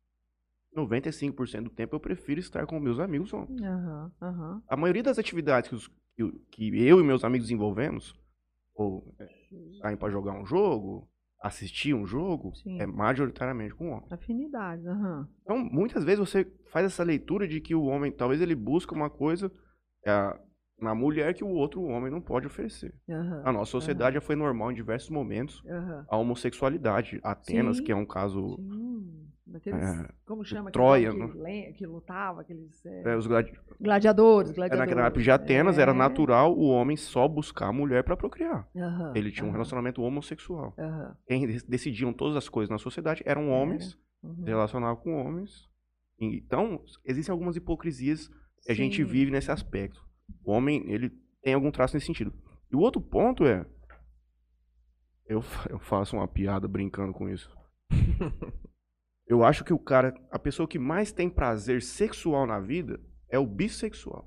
Não, e eu ia falar isso pra você. É a sociedade tá caminhando pra isso. Vão, Não, Vai chegar um fisiologicamente falando. É, vai chegar um tempo em que vai, vão ser me- menores o grupo de hétero e de homo, e a maior parte, até porque hoje eh, já se percebe, mesmo, mesmo em cidade pequena, né, assim, né, pequena igual Jales, já se percebe pessoas aceitando essa possibilidade sem virar cara, sabe? Ah, É, que- ai, que nojo, para se firmar.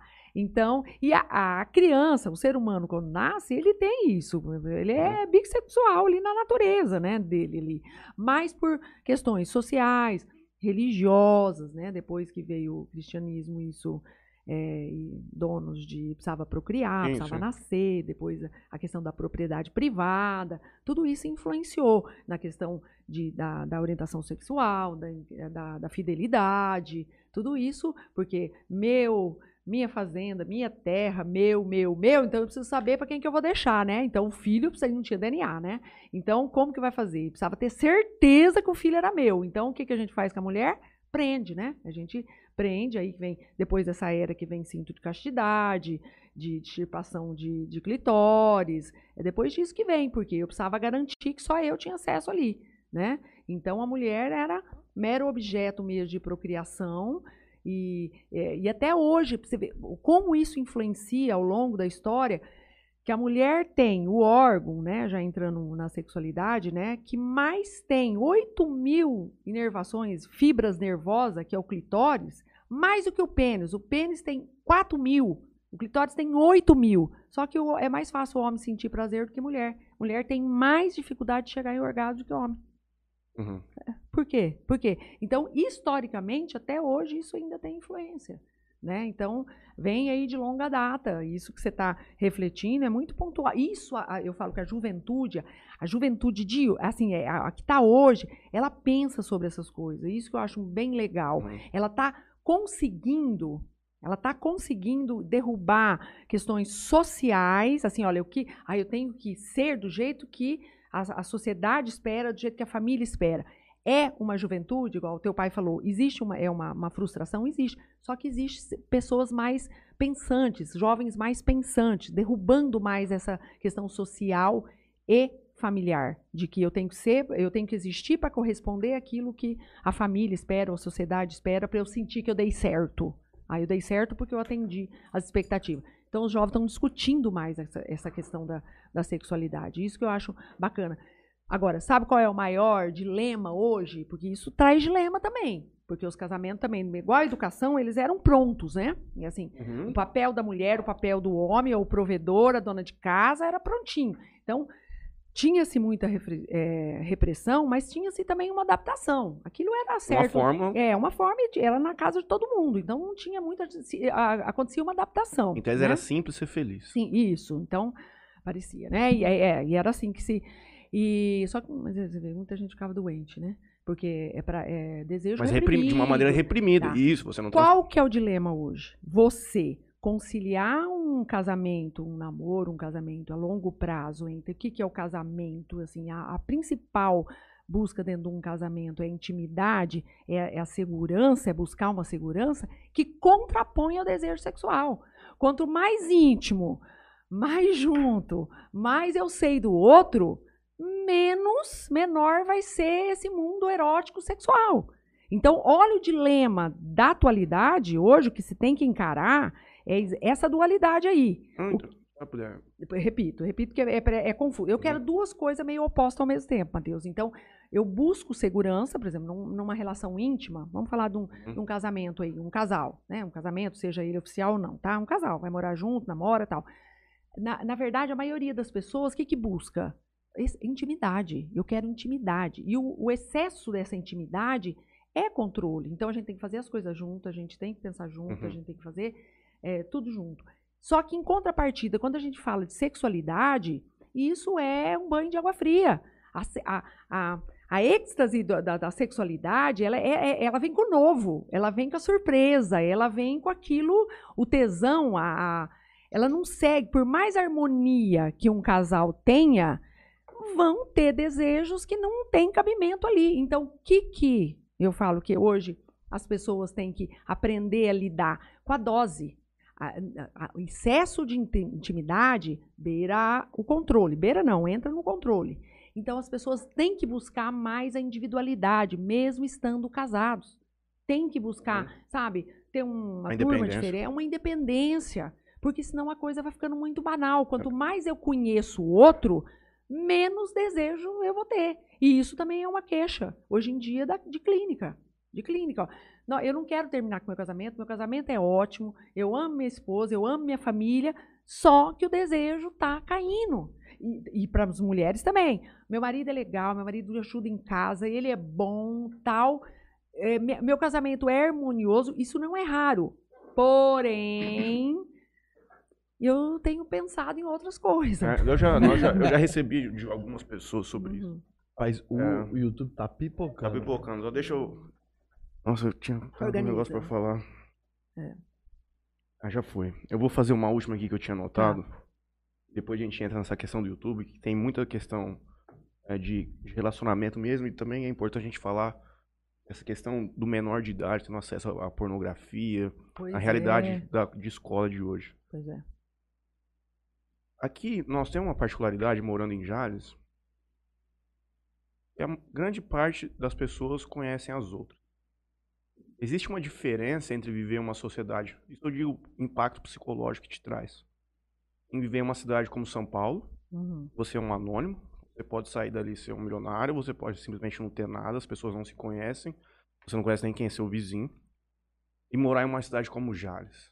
Sim. Eventualmente, dependendo do estilo de vida, você, dependendo de onde você quer chegar, socialmente falando, a pessoa se importar com isso, pode trazer um dano psicológico muito grande, eu acredito. Sim, sim. É, pode viver, pode viver reprimido. Então, Uhum, se- depende, isso que você falou, depende da pessoa. uhum, Depende muito da pessoa, do psicológico da pessoa, mas assim, eu, eu falo que a cidade pequena, ela realmente, ela, ela fica catalogando, ela fala muito da vida dos outros. E uma cidade maior, igual Campinas, São Paulo, em Rio Preto, não sei, mas também vive mais anonimamente, tem o seu lado muito bom, mas as pessoas muitas vezes queixam do vazio, né? Então, se é, se é do vazio, da distância, né? Então, é, e é isso que eu falei do casamento. A gente tenta. É, é, eu vou falar uma coisa que parece absurda, mas é. Por que, que a, a, gente tem essa, essa necessidade de preencher? Por que, que a gente tem. Parece que busca preencher. A gente não quer deixar lacuna entre a relação com as pessoas. Parece que. Eu, eu, porque isso vem quase que do nascimento, vem do nascimento mesmo. Tem, é, você está lá dentro de alguém, com todas as suas coisas ajeita, ajeitadas, com alimentado, bem assistido, não passa uhum. frio, não passa calor, tá tudo bem. De repente você nasce, aí você vai ter que respirar, você vai sentir as dores fisiológicas de cólica tal, você não sabe nada de nada, então a primeira noção de abandono é, é aí no nascimento. E isso vem, repercute nas nossas relações. Então a gente quer, por que, que a gente luta por essa intimidade assim absurda, de chegar ao ponto de eu ter que controlar você para eu sentir que você não vai me abandonar? É, é, isso vem bem lá da mesmo quase do parto. Tive um né? relacionamento de quatro anos e meio, foi bem complicado nessa questão de conta. É, então, então. Dois lados. Nós tivemos alguns episódios no início do relacionamento que causou dano. Uhum. Mesmo assim, fomos uma da vida. Porque aquilo lá do começo marcou, marcou. para sempre, porque trazia uma necessidade de controle muito grande. Cara. E hoje é esse equilíbrio, assim, buscar essa individualidade. E quando a gente fala disso, a gente tem que entrar dentro dessa condição de autopercepção, de não ter Sim. medo de nos perceber. A gente tem que perceber. E, e dentro da, da sexualidade, é, essa autopercepção aguça mais. Só que quando se tem muita intimidade, a gente tem receio de ser quem a gente quer na cama, uhum. por exemplo. Ah, eu já vi principalmente mulheres, mas homens também. Aí, o que, que meu marido vai pensar se eu propor uhum. isso, ou se eu mudar de posição, ou se eu fizer tal coisa? Uhum. Então, ó, olha aí, Sim. isso é pressão. Isso é repressão. Passou uma vida inteira fazendo porque, uma por coisa. Porque, é, mas porque conhece o marido que tem, né? Uhum. Porque ela conhece, porque tem intimidade com esse marido e vice-versa. Ai, se eu trouxer alguma coisa diferente, ai, não, ixi, minha mulher foi educada. Forte, né? Não, mas não é. As pessoas não. É, é, é, é, já, já começa, levanta primeiro a desconfiança, uhum. tá? E, e, aí, esse que tá o desafio dos casais atuais, assim, aprender a conversar, a não ter medo de falar o que sente, porque não vem com essa todas as pessoas sentem desejo que vai além da. Isso não quer. Ah, quem ama não sente desejo por outra pessoa. Quem ver, né? ama não faz tal coisa. Olha, não existe isso. Às vezes, muito as, falar. Inclusive, muitas vezes o sentimento que você tem por outra pessoa não é nem por questão de aparência nada. Às vezes você tem, você tem uma, uma, dominação intelectual. Você, você pois é, um admiração. Que é feio, uma mulher que é até Sim. feia. Só que, pô, fala muito bem, bem, trabalha aqui comigo, ela é muito inteligente. É, Às vezes a questão não é só é estética e nada. Sim, é, sim. Tem muitas formas da pessoa se atrair por outra pessoa. Por outra pessoa, é. e isso. É hipocrisia que, falar aqui, não. É, então. E aí, só que dentro, às vezes, de uma relação a dois, é perigoso você falar isso. Uhum. Então você percebe como os casais já começam, dentro de um excesso de intimidade, de intimidade e autocontrole, já começa a se afastar daí. E você tem que saber o que você vai falar, porque senão vai dar samba lelê, né? Vai ter briga, vai ter confusão. Ou vai ficar pensando, ou vai criar aquela confusão toda. Então eu falo que é um desafio hoje da, da, da moçada que vem aí. É, é, eu amadureci muito saindo desse último relacionamento e ela também. Aprende porque a gente bastante, né, conseguiu né, ver uhum. os erros e... e... as loucuras que eram feitas nesse aspecto. É, você acha que a pessoa consegue amadurecer dentro de um relacionamento? Era jovem também, foi de, por exemplo, de 23 para 27 anos. Certo. Fase crítica Jovem. de transição Sim, também, uma fase de. De deixar de, a juventude para entrar de, na fase adulta. De faculdade para a vida profissional. Então, querendo ou não, você amadurece e muda completamente sua, sua forma de viver. Uhum. Mas eu acho que é capaz a pessoa amadurecer dentro do próprio relacionamento, eventualmente buscando uma terapia. Com certeza. nem falou terapia de casal, se é essa coisa. Tem também. Às vezes você tem uma pessoa que precisa de uma terapia individual também, pode ser feito. Uhum. E isso tem é, reflete na, na, no casal e ele pode levar, sim, ao amadurecimento. Nem tudo está perdido, não. Tem sim. tem possibilidade, sim. Mas é essa noção. E eu fico boba também nos relacionamentos, que as pessoas acabam tendo intimidade, eu, elas se preocupam com as pessoas fora de casa, em serem educados, em ter é, buscar educação, afetividade. E dentro de casa, que, porque gente, você mora ali, você vive com a pessoa ali, você dorme com a pessoa, você acorda com a pessoa. Na pandemia ficou todo dia junto. Esse cuidado devia ser redobrado. Esse cuidado, sabe, não é só, não é uma questão de formalizar, Mas, gente, tem que ser formalizado, senão banaliza. E aí, quando a gente fala de sexo, nós vamos. Como nós fazemos? É. Né? Porque o sexo, Faz, ele né? pede o quê? Não faz. O sexo está ligado com muitas coisas que a intimidade, a rotina joga meio que água fria. Né? Então, tem que ter cuidado. Né? Gentilezas, o modo de falar, buscar o diálogo, né? É, é saber que naquele espaço ali você tem abertura para falar que você não vai ter julgado, não vai ser julgado. E às vezes é dentro de casa que a gente é mais julgado, né? Exato. Vou Eu continuar vou deixar, porque se eu ficar porque- falando aqui não vai ter nada. Só deixa eu dar um salve pra Carol Amador aqui, que nos mandou um boa noite. Disse que a Yara é uma pessoa muito especial, minha Ah, um colega de beijo trabalho, é excelente profissional. Adoro a Carol. A Deise Romagnoli, A mãe Deise, da nossa companheira Deise, ah, querida Nayara, que esteve aqui recentemente com a gente. Manda um Aham. Yara sem igual. Ah, que um beijo, Deise. Maria Bahia mandou um boa noite. Ó, Maria. É. Roberta Cruz. Se a gente não trata um assunto que pra gente é delicado naquele momento, é muito difícil conseguir tratar do outro sem se abalar. E aí afeta o desempenho quando for trabalhar com o cliente. Deve ser de alguma coisa que a gente tava falando às 7h20 da noite. Aham. Aham. É, isso, isso, assim, você trabalhar, ela tá falando aí, a Roberta, de você trabalhar, às vezes, com questões que são conflituosas para Pra você, você. né? E trabalhar Então, para outro e isso, resolver esse problema para outras então- pessoas. Tá. Gustavo Balbina. A geração atual, na maioria, é o que consome esse tipo de conteúdo. 7h20 também. tá. Vai saber. Lucas Daur. O tanto de mentiras que o Matheus vai contar hoje não tá no gibi, meus amigos. Esse Mas é o que eu comentário é falo pra melhor. vocês, eu, eu posso até comentário é estar o melhor. mentindo, mas com propriedade. O cara nunca vai imaginar Ô, que Lucas, eu- parabéns, Ela é Lucas, baseada, parabéns. Né? Tá, tá na base. eu sou especialista em falar sobre coisa que eu não sei. Simone Saldanha manda boa noite. Boa noite. A Vitória fala que a Roberta tem que ser a próxima convidada. Aí a Roberta diz que vai esperar ficar grávida e ela fala sobre maternidade na vida real. É, ela tá focada nisso agora. Nossa Focado, hein. Toninho? Aí morreu, hein, meu amigo? Não, isso aí já tá encomendado. Tá Encomendado. Já faltando tá, só. chegar. Tá, tá verdade. A, a Roberta é antecipada, ela vai Nossa. adiantada em tudo. Pragmático demais. A Nossa. Carla pergunta se existe técnicas para ajudar a controlar, a controlar e diminuir a ansiedade, que a gente comentou um pouco mais Sim. cedo. Eu tinha uma de sim, sim, respiração. Aperta a bola. sempre. 378, 478. 3, 2, 5 eu adoto. Eu gosto né? 3, 2, 5. 3 inspira, 2 segura o ar, 5 solta. A expiração pela boca. Uhum. De preferência, inspira pelo nariz. Se, tem, eu- eu conse- se conseguir trazer aqui pro diafragma, aqui pra barriga mesmo, você inspirar em três tempos. Três tempos, pode contar o tempo do dedo, mas eu, eu, eu faço e eu não uso muito o dedo, não. É, é, para você de- é, baixar a ansiedade, você precisa é, respirar devagar. Se você quer colocar uma pessoa em ansiedade, você faz ela respirar igual cachorrinho, rápido, rápido. Então, fazer esse exercício lento. 3, 2, 5. 3, 2, 5. 10 dedos da mão, só para não esquecer. Em 3, inspira. Dois tempos, segura. Em cinco tempos, você solta o ar. Por quê? Porque você, a primeira coisa, quando alguém falar calma para você, você tem que pensar no teu corpo. Primeiro, nós temos corpo e mente está sempre ali, ó, em sintonia. Se tem uma acelerada no coração, porque você levou um susto, o que, que acontece? A me- a- o corpo já passa a ideia de que você está em perigo, né? Você, tá, você está em perigo. Você está em perigo, qual você tem? Quando é ansiedade normal, você tem duas saídas. Ou você corre ou você enfrenta. Ansiedade, como você sabe que é transtorno? Quando você não tem o que fazer, não dá nem para correr, nem dá para enfrentar. Porque de repente, você- aquilo que você falou, é uma coisa que vai acontecer o ano que vem, que eu estou sofrendo, o que, que vai adiantar eu sofrer agora? Agora. tá? Então, é uma ansiedade transtorno. Agora, um vestibular tem começo, meio e fim. Então, eu vou enfrentar, eu vou agora eu vou fazer a prova, tem um começo, meio e fim. Então, é uma ansiedade que ela vai ter começo, meio e fim. Ela vai abaixar. Então, a respiração diminui o oxigênio do sangue. Então, ela ah, deixa de mandar mensagem para o cérebro que você tem que fugir, tá?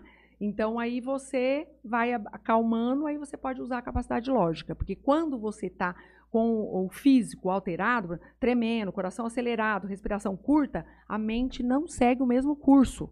Ela vai pensar diferente, ela vai pensar de uma maneira imediatista e muitas vezes errada. Né? Então, não decidir as coisas quando emocionalmente eu estiver abalado. Eu vi um podcast do Rickson Grace, cheguei até a comentar com você. É um, dos maiores da história de jiu-jitsu. E ele, desde sempre, trabalhou muito essa questão de respiração com diafragma. Nossa, super importante. E, a, tudo, e a né? principal Pra parte da respiração, ele diz que é, o, que é quando você exala. Muita gente acha E que é por importante. que é cinco? Porque é, tem que fazer mais devagar, você só Uhum. vai soltando. É. a Eu fazia mais 4, importante. 7, 8 ainda. Quase morria sem ar no 7, segurando Nossa, o ar. tá. 4, 7, 8 fazer. É. Você respira, Sim, sim. aí você segura 7 segundos, aí você solta bem devagar. Onde você parou? Onde? Eu parei aqui Na na, Maria de Cruz. Lourdes. Roberta É. Cruz falando bobagem. Vitória Pinha, Roberta, ainda não é sua vez. Carla Cruz, tô com um presente aqui em casa pra você. Não, não me conte, fica sem, inclusive o relógio. Voz de locutor, hein, Léo? TRPA, Gustavo Balbino. Gustavo Balbino que é uma câmera para o Léo. A Maria de Lourdes, a mãe coruja, disse que o Léo tem uma voz muito linda. voz de locutor de rádio FM. Vou arrumar um serviço pra ele, dona Lourdes, lá na Antena 102. Vamos dar boa noite aqui também. Gustavo Balbino diz que olha as mães fiscalizando as perguntas que os filhos vão mandar para a terapeuta sexual. Comigo aqui, eu não. Eu falo o que tiver pra falar mesmo, não esquenta a cabeça, não.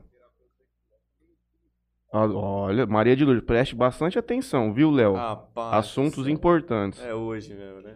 É isso aí, mãe. A Roberta disse que tem um aumento na procura por- na terapia por homens. Isso. A Sandra disse que não é porque é irmã, mas ela arrasa sempre, Ah, realmente. imagina. Um beijo, Toninho teve fase motoqueiro, diz a Tu Roberta. faz motoqueiro, Toninho? Vixe, tem. Depressão na terceira idade pode até ser confundida com Alzheimer. Tá, Talvez eu tô com um caso desse. A Tem que olhar. é. A depressão ela, ela é ampla no- no- no- nos sintomas dela. Não é só uma questão de tristeza, não. Tem, Uhum. vezes de comportamento também, assim, comportamento, às vezes até de alucinação, de não saber, não sintonizar, sabe aquela pessoa alienada que fica na Uhum. alienação? Então, é, é, pode acontecer isso, sim. E às vezes a pessoa está com depressão, por isso que precisa de um diagnóstico psiquiátrico, né? Gente... Altino Machado, minha psicóloga favorita. O maridão, beijo. Delei Garcia, Matheus, meu filho, faz essa barba, pelo amor de Deus. Ô, Matheus, aí até o Não delay, vou fazer, vai, vai vou deixar ficar igual do Billy, vai ficar gigantesco, parecer um, um filósofo. Vai parecer um Viking, né? É. Dostoiévski, vai passar uma... Já tô falando de uma forma que o povo acredita. Colocar uma barba dessa ainda vai dar muita credibilidade. Roberto disse que tá quase fazendo trança. Minha mãe disse que a doutora Yara é sempre uma pessoa muito adorável. Ai, obrigada. Muita Simone, admiração beijo. desde a época da Academia Garden. academia. Só com muito fôlego e neneinha pra É, pra alcançar. Ah, um verdade. Época de neneinha, ah, Joari, tudo essa época, sua mãe. Nenê. Turma boa. Nonô, perdão. É o Nonô, que agora Lucas tá Daur. Paris. Ah, Ah, lá, tá. tá arrasando lá. Lucas da Ur, escuta seu pai, Matheus. Pelo amor de Deus. Ô, Lucas, vou te dar moderador. Se eu vou fazer a barba ou não. Quer que eu faça a barba, Alberto? Aí, acabou. charmoso. é. Maria Bahia, parabéns, doutor Yara, excelente. Ah, Maria, um beijão. Vou puxar uma aqui da. Ah, deixa eu colocar uma aqui. Pipi, pó, pó, Ué, pó. cadê as perguntas? Pois Cadê, é, as, cadê as é. perguntas cabeludas aí que eu não tô vendo nenhuma? Essa aqui é pesada. É. Cuidar pra não pegar aqui, porque eu tô no sigilo aqui. Considerando que, após casar, ter filhos, a libido entre o casal diminui. Uhum. É corriqueiro que homens e mulheres de um relacionamento procurem sexo extraconjugal. Considerando que isso não é saudável a ambos lados, qual a possível saída para esse impasse de falta de libido no casal? Amigo, vai na Eliane Cervantes e mete injeção, Oh. testosterona, Um tribulos terrestres. exogênica. Não, não tem tribo não, é injeção mesmo, dura Ou joga beat tênis, né? Toma uma, toma uma ampolinha de dura por semana Joga beat tênis dá certo. e você sai de 600 de testosterona, vai pra 2000.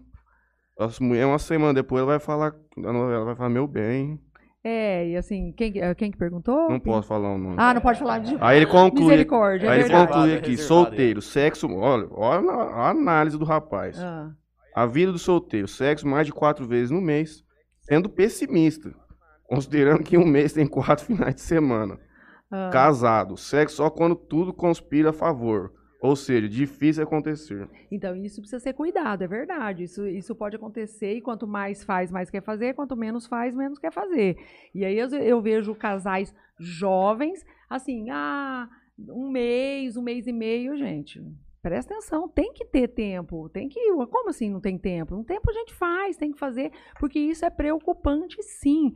E tem, tudo isso que ela. Eu não sei quem perguntou da libido, assim, tem fases, por exemplo, é, gra- às vezes a gravidez, porque tem, a doutora Ilana não falou aqui, né, mas é- ela pode explicar melhor a questão dos hormônios nas fases, por exemplo, da gravidez, do pós-parto. Realmente, a questão da simbiose, não, é tudo é muito perfeito. A simbiose entre mãe e bebê e a é, intestina, se não me engano, é que é, produz o leite, e acontece, abaixa, a libido vai lá, porque o bebê tem que mamar. Então é meio confuso aquela criança ali Hum. agarrada no teu peito, te chupando e você sentir, vou, vou gozar aqui, né? Então tudo é feito com. Caralho. É ou não é? É. Porra, nunca Não é? tinha pensado nesse Não. aspecto. Tá? Então tem eu tenho- sentido. Eu tenho filho. Não é? O Toninho Eu só tá nem, rindo Tipo, o período quando a criança nasce, cara, é um período de reclusão com o pai, velho. É. Daí, tipo assim, e Papo ca- de cadeia, você Não, fala. é papo de você Por também isso ter que a empatia de olhar É e lógico, falar, pô, E perceber, é isso, né? existe uma Tem- tem condição esse ali tempo, mas física. é- Mas por isso que existe o quê, gente? Que as pessoas também tem muitas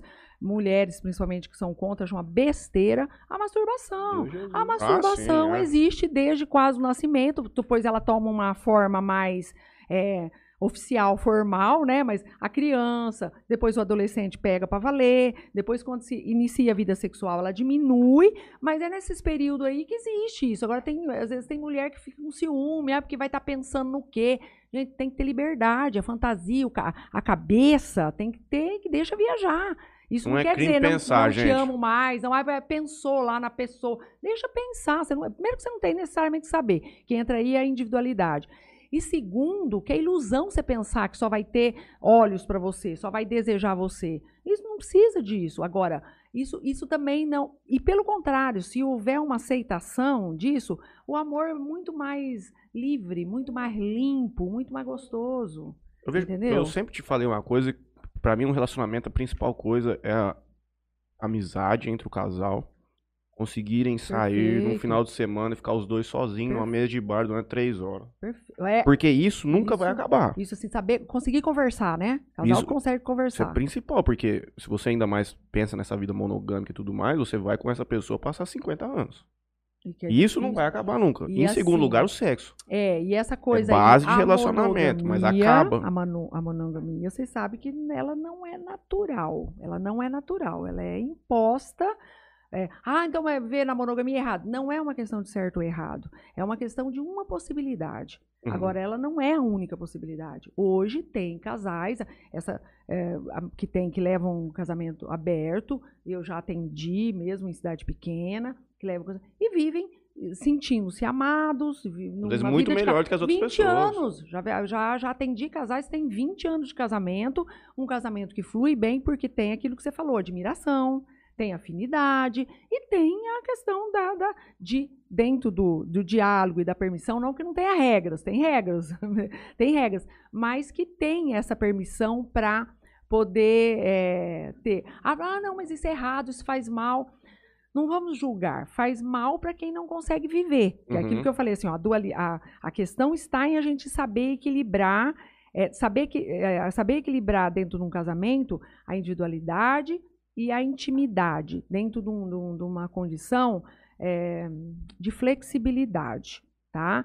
Mas aí a gente saber que as pessoas podem sentir desejo, homem, mulher, por outras pessoas, isso é normal e deve ser aceitável. Agora, o que, que a pessoa vai fazer com o desejo? Depende muito de aí qual que é a regra do seu do relacionamento. relacionamento, da pessoa em si, porque tem pessoas que não têm estrutura para fazer. Eu já falei, já falei para um paciente meu, você, roubou e não conseguiu carregar. Hoje, É eu não, fez. hoje eu não tenho estrutura.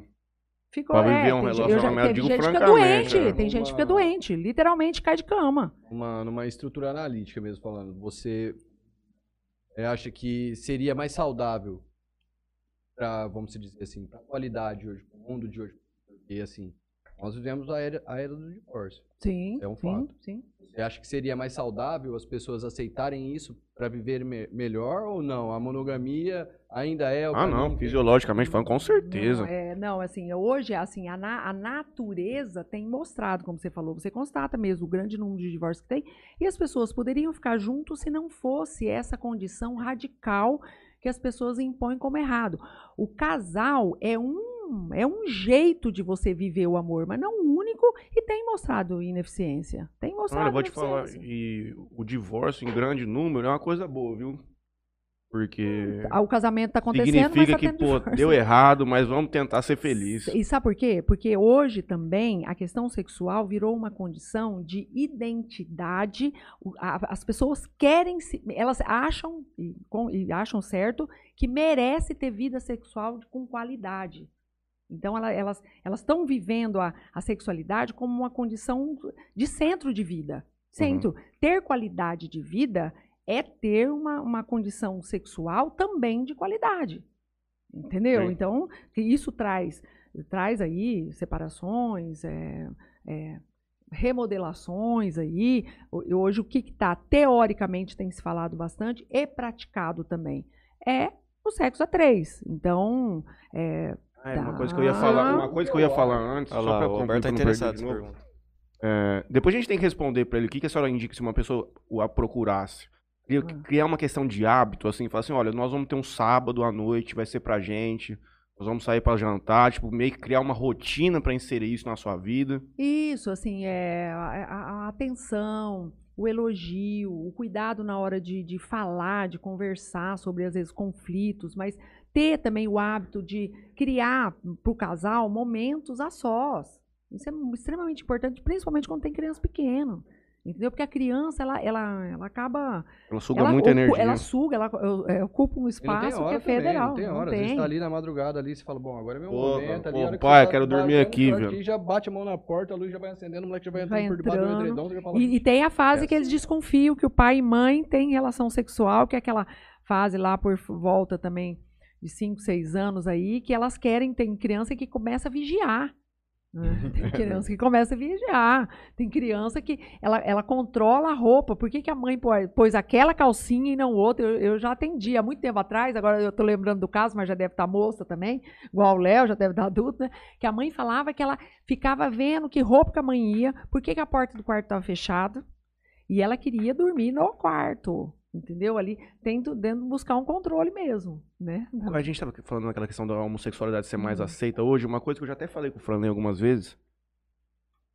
A diferença de geração da minha, pra, por exemplo, 5, 6 anos mais nova, a- é flagrante a homossexualidade entre. Não digo nem homossexualidade, mas a aceitação entre o flerte, entre a- o sexo casual, entre um beijo na noite entre mulheres.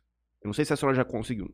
Talvez a senhora não tenha conseguido notar, mas pra nós, É. Pra quem sai hoje em dia na noite, rapaz, mulher com mulher tá naturalizado de uma forma muito diferente do homem. Mas aí, Você não vê, tipo assim, dois brothers, pô, do- beijar o beijando. Alberto, não existe. é, não. Só que, pô, é. duas amigas. Aí eu não sei se tem muita influência de pornografia, que tem uma coisa que entrou muito. Se, isso ajudou a naturalizar, ou o que que é. O que é a pornografia? Eu, eu penso assim que é assim, é a busca da, da- dessa juventude aí é, transgredir. Entendeu? Isso só que é uma transgressão que eu acho que é é saudável. Então, assim, não é.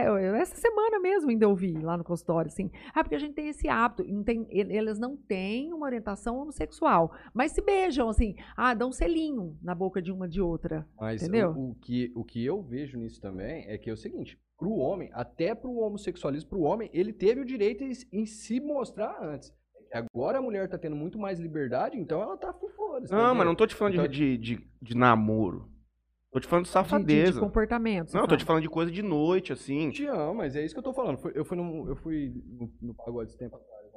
O vocalista do grupo falou, ó, rapaziada, não sei o que tá acontecendo aqui não, mas essa moça aqui, ó, já beijou 10 moças na boca aqui que eu contei. Então, assim, hoje a mulher, ela se sente mais livre pra fazer o que ela quiser mesmo, Sim, entendeu? É, Sim, sim. É, então, tipo assim, Isso, essa isso. repressão, tudo isso vai acabando. Sim, cara. sim. E eu acho assim, isso vai também muito da questão do, do homem, que eu penso, que o homem também não tá muito preocupado com o que a mulher quer, cara. Entendeu? Então hoje elas conseguem ver um- uma conquista, ou sei lá, um- porque, tipo, o cara é muito objetivo. Chega ali, fala o que quer, se é pra ele tá bom, se não vira as costas, tá ligado? Então, tipo assim, isso vai mudando mesmo, velho. Quanto mais a gente for ficando. Quanto mais a gente for ficando Ah. ignorante nessa, da maneira É. que vem, vem acontecendo, mais as mulheres vão se unir e vão viver a vida delas como se a gente não. Eu Essa aqui, combinei um negócio entendeu? Vanley, nós recebemos 9,95 do Gustavo Balbino no superchat aqui. Porra, cadê? Obrigado, Gustavo Balbino. Pede pra ela falar de novo sobre o casamento monogâmico, não é natural. Vou chamar minha esposa pra ouvir. Nunca pedi nada pra vocês. Olha, Eu vou te falar, tem uma clássica de uma música americana que eu falo. Ele cara que fala assim, ó, o que, que você pede pra tua mulher aniversário? Tem coragem de pedir outro? Ele Há um falou, dia, é um presente de aniversário. ele falou que se esquentar mais, rola mais superchat, tá? Se esquentar mais, Yara, ele doa um pouquinho mais de dinheiro. Ah, entendi. É, não, porque ter perguntas aí, eu falei, bom, já que não veio, vamos falar. Não, mas olha, precisa de muito cuidado, não que, que seja errado, não é uma questão de errado, mas é, é uma. É, como as, tem jovens também que fazem opção pela virgindade até conhecer uma pessoa. Eu, eu atendo jovens assim que falam assim, olha, que eu é, tenho uma sensibilidade, tenho uma sensibilidade assim vamos falar que é, ela não é contra a questão da sexualidade, mas é, e, é, e é, interessante que é homem, mas ele escolheu por iniciar a vida sexual a hora que tiver uma namorada, um romance. Então, isso são escolhas, não tem que ter julgamento em cima disso. Ah, babaca, tonto, é, não tem nada disso. Isso é uma possibilidade, como a monogamia também. A monogamia é uma possibilidade muito. Muitos casais se encaixam, se encaixam, mas a gente não. Mas é, eu não posso falar que responde à condição da maioria, não responde. Isso eu já posso afirmar como psicóloga mesmo. Não é uma questão de certo ou errado. Mas a monogamia não é, é da natureza humana. Como aquela historinha de, dos bichinhos, que olha, as pombinhas, mentira, já foi comprovado que não são coisa nenhuma. Que não tem nada de gostar dos bichinhos, são monogâmicos. Olha, Deus criou os bichinhos. Tem nada de bichinho monogâmico, só tem um peixe que ele, quando ele... Cavalo marinho. Eu nem sei que bicho Cavalo que é, marinho é o nome... passa a vida inteira com o companheiro. e que gruda, e que gruda, assim, e morre até que, a- assim, fica junto até que a vida o separa, literalmente. Isso aí semana passada, Tá? cavalo marinho. Então, a monogamia, é, ela é uma possibilidade, mas ela não é, descreve a natureza, Construção social. tá? Natureza. Agora, é, é, nós estamos dentro de uma cultura e que a gente precisa pensar que tem consequência as coisas. Então, tem consequência. Tem filhos, tem família, tem religião, tem sociedade. Então, a gente precisa ter estrutura para lidar com isso. Não é chegando hoje em casa, batendo a mão e falando, não, a partir de hoje não vamos ser mais monogâmicos. Não, as coisas têm consequência. Escolhas têm consequência. Uhum. O que eu falo que não adianta ficar batendo na tecla é essa questão de desejo. Essa questão de desejo não adianta. A pessoa pode falar para mim que, não, eu nunca tive desejo só para minha esposa, ou eu só tenho desejo para o Ah. meu marido. Mentira, você vai contar isso para outro. Ou é tão reprimida, ou tá depressiva, tão deprimida a ponto de não conseguir perceber isso, tá? Agora, o que eu faço com esse desejo, aí que eu preciso. Aí que entra a terapia, a condição do autoconhecimento, porque né, não é simplesmente é, negando uma cultura que eu vou ter qualidade de vida, porque eu vou ter consequência. E a gente sabe que em cidade pequena, por exemplo, tem filhos que vão na escola e blá, blá, blá, aquela história toda que não repercute só para mim, repercute também em todo aquilo que pertence, que está ligado a mim, né? Então, família, filhos e tudo mais. Né? A gente vem de uma época, eu da minha, eu sou de uma época em que pais, filhos de pais separados, eram pais separados, eram tidos meio como rejeitado. Olha pra você Entendeu? ver como é complicado. Eu tô, assim, ó, novamente, Matheus trazendo a homossexualidade na conversa. Matheus, a Uhum. gente te ama. Não importa o que você faz com o seu cu, seja feliz. Você tratar sobre esse assunto, às vezes, já falei isso diversas vezes com meus amigos, os caras, porra, acha que falar sobre isso significa alguma coisa pessoal. Gente, eu sou heterossexual, É, gente. assim, eu, falo aquele Quem que me fala, conhece sabe. Você tem certeza, Matheus? Certeza eu não tenho de nada na vida, né? Você tem certeza? Hoje em dia é o que Você parece. tem que fazer terapia. é, o que fala Você é que atende tem pela Unimed. Hã? Você atende pela Unimed? Não atendo. Então moeu, Matheus. Eu-. Não, não atendo, porque assim, como diz meu filho, mas você está em fim de carreira, você vai buscar convênio.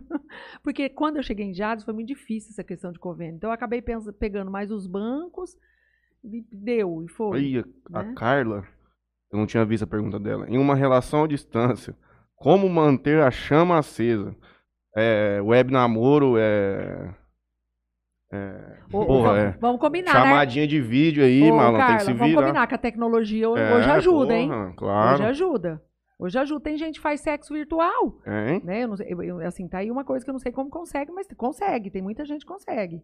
Dá pra fazer, Dá pra doutor. fazer. E, e, assim, mas tem a tecnologia que ajuda bastante hoje, né? Falar, tal. Não, deixa, O deixa- Matheus tá É, pensando eu tô, um não, agora eu tô pegando as perguntas que Deixa- vieram, aí depois a gente entra no assunto do Albert. pra senhora doutora. É, o que eu vejo hoje também na, na, na questão da- das relações. Eu acho que, às vezes, o casal, ele- eles desistem antes de tentar várias coisas que existem dentro da mão. Sim, sim. Existe massagem, uma Isso, caralhada nossa, de coisa cê- pra você fazer com a tua mulher. Perfeito. Até, porque, filme assim- pornográfico, eu queria até corrigir, eu falei ali contra, mas a, a idade. Mas é, quando eu fiz esse curso de sexualidade, uma, uma das questões que a gente falava que pode ser usada é, para dar uma animada no casamento, não é que aquilo vai resolver nada, não, né?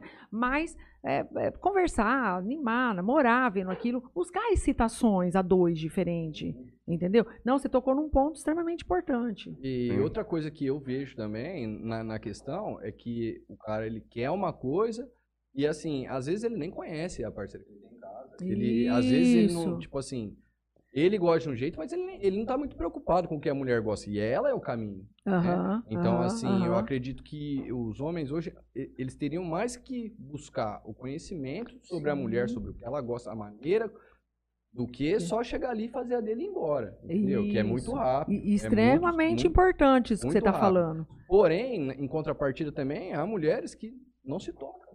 Entendeu? Não, não conhecem o próprio corpo. E aí acha que Sim. você tem a, maioria. obrigação de descobrir o corpo dela. Se É. ela não sabe onde, A aonde maioria. ela tem prazer, se ela não sabe o que ela gosta, como é que eu que tô chegando agora vou Agora mostrar saber, ela? Você tá né? entendendo? Isso daí. Então, acho que assim, realmente hoje E, não, e é- isso você tocou num ponto bem legal, porque assim, não é, ah, então não, não, então é, casamento monogâmico é ruim. Não, não, não é ruim. Não. Mas tudo depende do que você vai fazer. Como uma pessoa que tem, é, assim, assim, casos fora, vai falar assim, ah, eu sou feliz porque eu tenho casos. Às vezes não, porque às vezes tem, mas não tem estrutura para dar conta daquilo ali.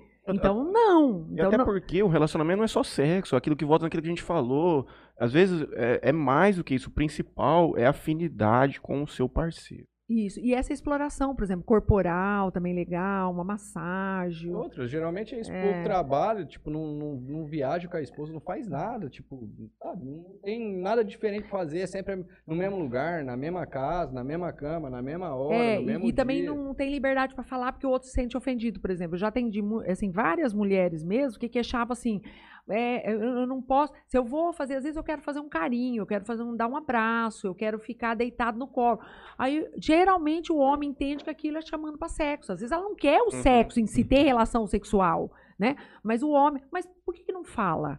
Por que, que a mulher não verbaliza isso? Porque ela acha que ela não vai ser bem ouvida, que a pessoa vai já é, emburrar, que já não vai querer aquilo. Então, eu já vi mulher que falou que levanta assim, que ela não pode mexer na cama, que ela levanta de pé em pé, porque se mexer na cama já vai, olha, já vai dar a entender que está querendo sexo, né? E, e muitas vezes quer mais uma troca de afetividade.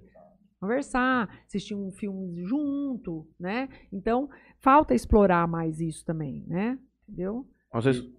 Pode lá. Eu acho que os casamentos estão acabando assim, elas estão só metendo o pé, elas não estão preocupadas com o que está acabando. É, Como, como mudar isso. Eu Isso. acredito que, tipo, por questões sexuais, muitas pessoas. muita. E por se mal, termina, Mas não tem diálogo nenhum. interpretação, entendeu? Fica casado interpretações. 30 anos com um Alberto, cara, Alberto, levanta um pouco. fica ca- casado 30 anos com um cara e depois, tipo, vai pra um relacionamento aí um, dois anos depois, faz coisas que nunca fez em 30 anos de casado. Por Aí. falta de verbalizar, por falta de diálogo, por Isso, falta de tudo. Isso mesmo. Ó, importante. é que hoje também ninguém, ninguém mais aceita ouvir não, né?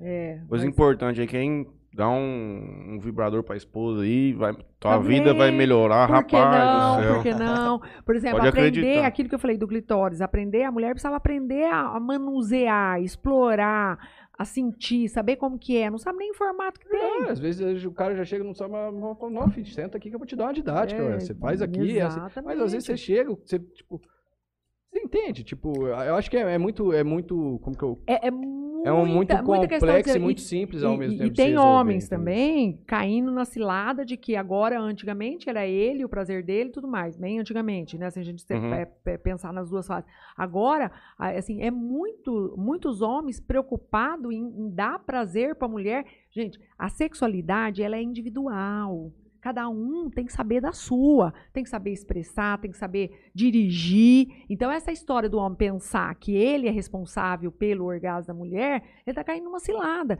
Porque isso vai. é, Vai frustrar os dois, às vai- vezes. Vai frustrar os dois e ele pode desenvolver, de repente, disfunções de ereção por conta dessa, dessa ambição e que ela não é verdadeira. É uma capacidade que, que não vem dele. Ó, quando eu tinha. Eu, minha primeira. Eu, tipo assim, isso eu falo hoje, aberto, porque quando eu tive minha primeira namorada, 17 anos que eu fui pra faculdade, em 33. A menina, ela, na época, ela se queixou pra mim. Porque o sexo era novo pra mim. Aham, aham. 17 anos, aqui, tinha acabado de acontecer alguns anos, não tinha prática, nada. tipo. Então, um dia ela falou, falou, olha, cara, sabe que tá ficando chato? Tipo, eu sei como vai começar, eu sei como vai terminar, eu sei, Aham. eu sei tudo, tipo, antes de começar já não é mais novidade. Então aquilo me despertou, tipo, naquele momento, ah, em conhecer, eu, o meu primeiro, eu comprei um livro, eu não esqueço, Ah, emprestei para vários amigos meus. Chamava 177 maneiras de fazer uma mulher feliz na cama, de uma sexóloga francesa, Ah. Margot Santilot. Aham. E aquilo lá mudou minha vida, mudou a vida de vários amigos meus, porque aí eu emprestava, bom, eu perdi o livro, pra você ter ideia, de tanto emprestar, ele nunca mais voltou pra Mas mim. livro é foda. Então, assim, eu, é, eu acho importante as pessoas buscarem conhecimento nisso. Sim. Pra saber como se sim. portar, o que fazer, e não levar tudo pra esse lado tão sexual. Tipo, qualquer coisa, Coisa, é isso, sim, é agora. sim. É. Ou, ou também assim, ah, não teve um orgasmo, ou, ou a pe- o homem não teve ah, uma ereção eficiente uma, duas vezes, é normal, gente, mas já entra num, naquele, naquele, me- naquela ansiedade de desempenho de 10 relações sexuais, de duas a três, você não ter uma eficiência de ereção, ou mesmo não ter ereção, é considerado normal. Bom saber. É considerado normal. Hum. Próxima pergunta é a seguinte, doutora, quais problemas sexuais mais frequentes você lida no dia a dia em relação a mulheres? Ah, mulheres. A mulheres, é, assim, a, é, é a anorgasmia, que é a ausência de- do orgasmo, né? Então, ai, complicado. É eu acho que é mais fácil tratar uma disfunção erétil do que uma mulher que não teve orgasmo, porque isso vem, é histórico e tem conotações, assim, bem de educação mesmo, bem psicológica mesmo, dificilmente alguma coisa física, né? E tem a dispareunia, que é dor, né? É dor ou antes, né, né, assim, a dispareunia é a dor antes, durante ou depois. Mas dentro da dispareunia tem o vaginismo, que aí essa é a, o vaginismo é aquela pessoa que tem muita dor na, na- com a penetração, então os músculos voluntariamente se fecham, Uhum. então às vezes não deixa nem o pênis. Eu já atendi uma mulher que ela engravidou duas vezes, mas é porque o médico é, cortou, é, é, ele, ele cortou, ele fez a cortou o rim com bisturi e depois ele fazia a inseminação por conta de que ela não conseguia deixar o pênis entrar. Então, a dispareunia é, é- é- ela é, é maior e o vaginismo é a dor muito grande com a possibilidade de penetração de qualquer coisa, tá? Então, do pênis ou de algum tipo de objeto, é dor, né? E tem a vulvonia, que essa não é muito comum não, mas é, é que é ardência, ardência na hora do ato sexual. Vulvonínia, nínia, que no caso não tem, mas fala dor, né? É, são coisas, é, dif- não é que é difícil, é mais demorada. A disfunção, a ejaculação precoce, é a técnica mais rapidinha, só assim você vai mais, mais rápido. Mas não é o que me surpreende, eu não sei se é porque eu, eu tô no interior e você você trabalhar com isso no interior é uma coisa mais complicada, Uhum. porque seja a pessoa você põe uma placa lá, né? Sexóloga, ou então nem, nem põe isso porque é mais difícil das pessoas irem buscar, né? É, mas não aparece muito. Mas, cê- cê- pelo menos para mim, eu não sei, eu não posso falar aqui em termos de pesquisa, não. Para mim, parece muito mais homem com problema é, ligado à sexualidade do que mulher. A Olha. mulher, a queixa é assim, a libido mesmo. É assim, a libido É, tem uma, tem uma outra pergunta nesse sentido. Falar sobre a importância da saúde mental e o quanto influencia na libido. Outra pessoa que fez aqui também. É, assim, não, é, é total, assim, a influência por conta, é, quando você está numa ansiedade, o, o teu, a tua condição física, ela muda muito, e, e o depressivo também. E na sexualidade, para ela ser bem sucedida, para ela ter... É, é o que nós precisamos é estar relaxado, Uhum. estar em paz, estar de bem, porque qualquer evento que ocorra, é, ela pode atrapalhar. Ela vai virar uma espécie de obrigação. Você não É. vai fazer aquilo ali por liberalidade. É, então, e aí pode, por exemplo, uma pessoa que está irritada, preocupada, então vai ter repercussão, né? Mesmo Às vezes, mesmo seja momentaneamente, então vai ter repercussão. Agora, você tenta imaginar a saúde mental. Uma pessoa que está num processo depressivo, ou uma pessoa que está enfrentando uma síndrome do pânico. É, é- é assim, é direto. A, a influência é direta. É direta. Então precisa tratar. Então precisa tratar a coisa e. Eu recebi uma outra pesada aqui, contrária daquela que nós falamos agora há pouco. Eu acho que ele, eu acho que o termo que ele usou não vai ser nem o adequado, mas dá, vai dar pra entender. Matheus, e quem é ninfomaníaco igual eu? Eu faço seis dias da semana com a minha mulher. Assim. Então. No Quem- mínimo. Olha é que feliz possível. que ele é, hein? Feliz. Caramba. Que pariu, então, malandro. É assim. é, é, Precisa Você ver. Se é condição- consenso. Ah, fala. Então, eu, eu entendo, assim, se ele acha que isso é uma, é uma coisa preocupante. é, Só se aquilo. Só se, eu acredito só se aquilo te criar uma necessidade. Assim, pô, se eu não é, fizer senão hoje. hoje parece que eu não vou me sentir bem. Aham. Exatamente. Criou necessidade. Eu precisei, a gente pode é, pensar e aí em problema. Então, se é de comum acordo. se É um dois- hábito do É, casal. se estão bem, se gostam disso, não tem erro nenhum, não tem ninfomania nenhuma, Ou se normal. algum dos dois se queixa, por exemplo, se alguma das pessoas faz por obrigação, porque o outro quer também, É, significaria um Aí é um problema. problema. Ou se é aquela história do precisar. Não, eu tenho que fazer isso, eu tenho que fazer, eu tenho que namorar todo dia, eu tenho que transar todo dia. Aí o- essa condição de precisar já virou uma dependência. E Uhum. dependência nunca é saudável, Uhum. tá? Então, mas se essa é a consenso dos dois, ótimo, Procurar as próximas aqui. sem problema. Ah, vai tomar no cu. Também tem umas baixarias do caralho aqui. Hum, Toninho só que se Não vou diverte. fazer essa pergunta, gente. gente pode mudar só um pouquinho o rumo da prosa? Claro. Eu vim aqui hoje muito especificamente para falar sobre a questão da sexualidade infantil. Sim. Tenho, tenho nove anos, então assim, ele mora comigo, moramos eu e ele só. Então, Tá. posso- Não, você tem que pôr o microfone assim, ó, e, na assim, frente da boquinha. temos- Como Um- que você um- chama? eu- Alberto. Alberto, tá. Nós temos um, um- um contato assim muito grande sobre um diálogo, de conversa. Então ele me conta várias coisas que estão acontecendo na escola, con- conversas que tipo ele teve ou que ele ouviu, entendeu? Então assim, esses dias eu fui até a escola dele até para abordar com a coordenadora umas coisas que ele relatou para mim que estava ouvindo. E era a terceira vez já que ele estava falando. Eu falei, bom, então eu acho que eu tenho que ir lá realmente. Dá Por quê? atenção. Porque as crianças elas têm a curiosidade. É, eu ouvi ela, a coordenadora mesmo me dizendo que mães, um exemplo, crianças no sétimo ano não aceita que falem sobre isso Uhum. com, com os filhos. Aham. E o que está acontecendo? Tipo, eles estão ouvindo, é, falando sem saber o que é, é, tendo uma, uma visão totalmente distorcida, totalmente errada. Então eu queria saber assim, qual é a idade correta? Qual é a idade correta para você colocar seu filho sentado numa mesa ou num sofá e ter uma conversa com ele ali abertamente, falar para ele como é, como funciona? Porque, tipo assim, à medida que vem vindo a curiosidade, às vezes vem muito rápido, você fala, meu Deus do céu, e agora, como é que eu vou responder? O filho eu sempre foi um menino muito curioso, às vezes ele perguntava as coisas pra mim, eu falava, eu você vou, eu vou dar uma pensada, filho, aqui, Isso. e o pai já te chama e a gente conversa. Certo. Porque Certo. eles vêm muito, muito incisivos. Pai, o que é isso? Você não tá nem esperando, Aham. né? Eu ouvi isso, o que, que é isso? Certo. Então, assim, com quantos anos? Com quantos anos os pais deviam sentar, é, comunicar aos seus filhos sobre o, o que é, até para ensinar que eles tenham como um autocuidado em questão de ninguém pôr a mão, na questão de abuso de um, de um terceiro de- ou de um amiguinho mesmo, porque chega uma, uma certa, um certo momento que eles já têm a distinção do certo e errado. E se um já fala não, não é não. Entendeu? Sim. Tem os, sim a questão da curiosidade que você falou, da, da, da idade lá e tudo mais, mas eu acredito que depois de uma certa idade, a maioria deles já consegue ter esse entendimento. do- Sim, sim, então, ainda mais hoje. pela falta de diálogo, eu acho que isso vem acontecendo. Qual é a idade? Ó, Alberto, via de regra, assim, tudo que a criança pergunta, que tá, esteja ligado a qualquer coisa, mas principalmente a sexualidade, deve ser respondido. Não ser na franqueza. hora, né? Com franqueza, de acordo com o vocabulário e a idade da criança. Não tem idade. Às vezes tem uma criança, por exemplo, às vezes de 4, 5 anos, que já tem uma curiosidade ali, já aguçada em querer saber. Então, cada, cada pai né, que vive com seu filho, presta atenção na na- no amadurecimento dessa criança e tenta adequar. E, e o que você fez foi ótimo. Ó, se eu não tenho a resposta, ou um jeito que eu tenho de responder agora, vou ver, vou pesquisar e depois a gente senta e conversa outra vez. Encarar, isso que é o mais importante, tá?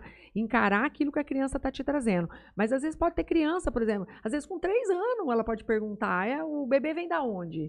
Eu- né? E aí, você vai falar da cegonha ainda? Como é que vai? Ou não vai? Ou vamos, eu vou te explicar, senta aí, eu vou te explicar a relação sexual, né?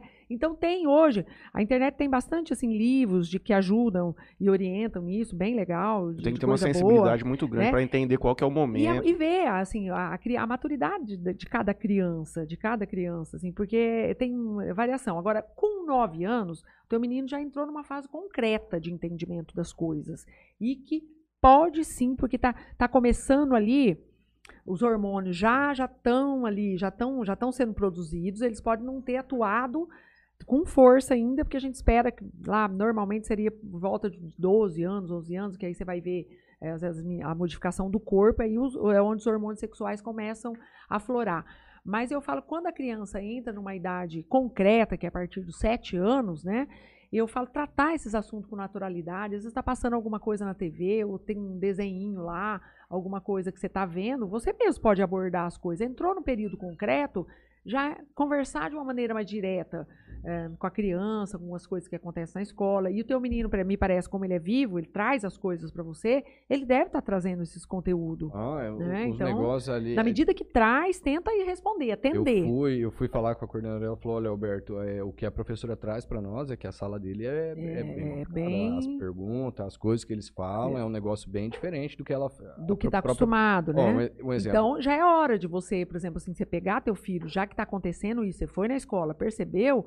Então, sentar, conversar de, de acordo com a idade que ele está, com a linguagem que ele tem, e orientar, sim, principalmente essa questão de, de mão, de colocar, porque daqui para frente já não é mais uma curiosidade igual de cinco anos lá, que está na fase da fantasia, Exato. não entrou num, num período concreto. Então, eles põem a mão mesmo. Tá? Põe a mão, quer ver, olha por debaixo da, da, da, da saia, da coisa, manda abrir a roupa. Com, é, mas é naturalidade. Já depois do período concreto, não. Exato. Entendeu? É. Pode ter um maior abusando do menor. É, porque o que acontece às vezes, que nem eu converso muito com ele, mas ah, é, ele, vou falar assim, verbal, da maneira como foi, É. foi bem grosso, mas tipo, ti- e teve um amigo que falou assim, ah, mas como que, que a mulher engravida? Aí disse que a menina, "Ah, o cara enfiar o pau. Aí eu falei, não, Não, é Primeiro que não, dá. não. né? Não- Primeiro que não é assim. não é assim, é Aham. assim que não Ah, vai dar vai, certo. mas Rapaz, o negócio Eu tá acho que violento, É, hein? Eu acho que tem um- 8, 9 anos tratando assuntos assim, sem. E é o que eu falo, eles não têm a mínima ideia do que eles estão falando. É, não tem. Entendeu? Eles não têm o mínimo respaldo dentro de casa, de um pai que vem falar pra poder explicar isso. Então, tipo, eu- às vezes o que eu falo é assim, eu, eu verbalizo com meu filho e um exemplo, ele chega na escola, ah, e aí a criança leva, ah, o pai do, do fulano falou isso. E aí a gente ainda sai como errado, entende? Então eu acho que eu- é, as dúvidas nesse, nesse quesito pra mim são inúmeras, porque É, é, é o que eu vou ter com meu filho, como é que eu vou lidar ô, isso no meio. Roberto, E nós estamos num momento delicado, porque é o seguinte, eu, eu hoje, a Roberta até que, eh, eu não sei se era a Roberta ou a Vitória quer fazer uma pergunta sobre essa questão da educação sexual, né? É, até quando eu fiz o curso de terapia eh, sexual, era de orientação sexual também, era um curso conjunto, mas eu acho que não pus muito foco. Mas eu falo assim que um, eh, eu, eu falo que é urgente essa questão da educação sexual por conta que, do acesso à tecnologia, tá? É Isso que eu ia falar, só pra interromper a senhora, porque se você não responder com franqueza, você ficar com história de cegonha, um moleque com 7 anos, ele também vai fazer a pergunta pro Google. E lá ele vai ter a e resposta tá- certa. E ele vai falar isso. assim, o meu pai mentiu, pra mim. mentiu, né? Então, é, é- é- você tem que procurar a linguagem assim que você, que você tem com o teu filho, mas é cada casa vai ser uma, cada casa, mas assim, é, é- é encarar quanto mais, assim, a real, tacar a real e, e, e conduzindo. Agora, o que é Meu pai era principal? um cara que falava negócio batido, rasgado mesmo. É, é isso, isso isso. Meu pai sempre foi um cara assim. Eu mas lembro, foi eu bom ou foi ruim? Pra mim foi ótimo. Uma vez eu perguntei pra minha, pra minha mãe, eu tinha uns 8 anos, o que, que era sexo oral?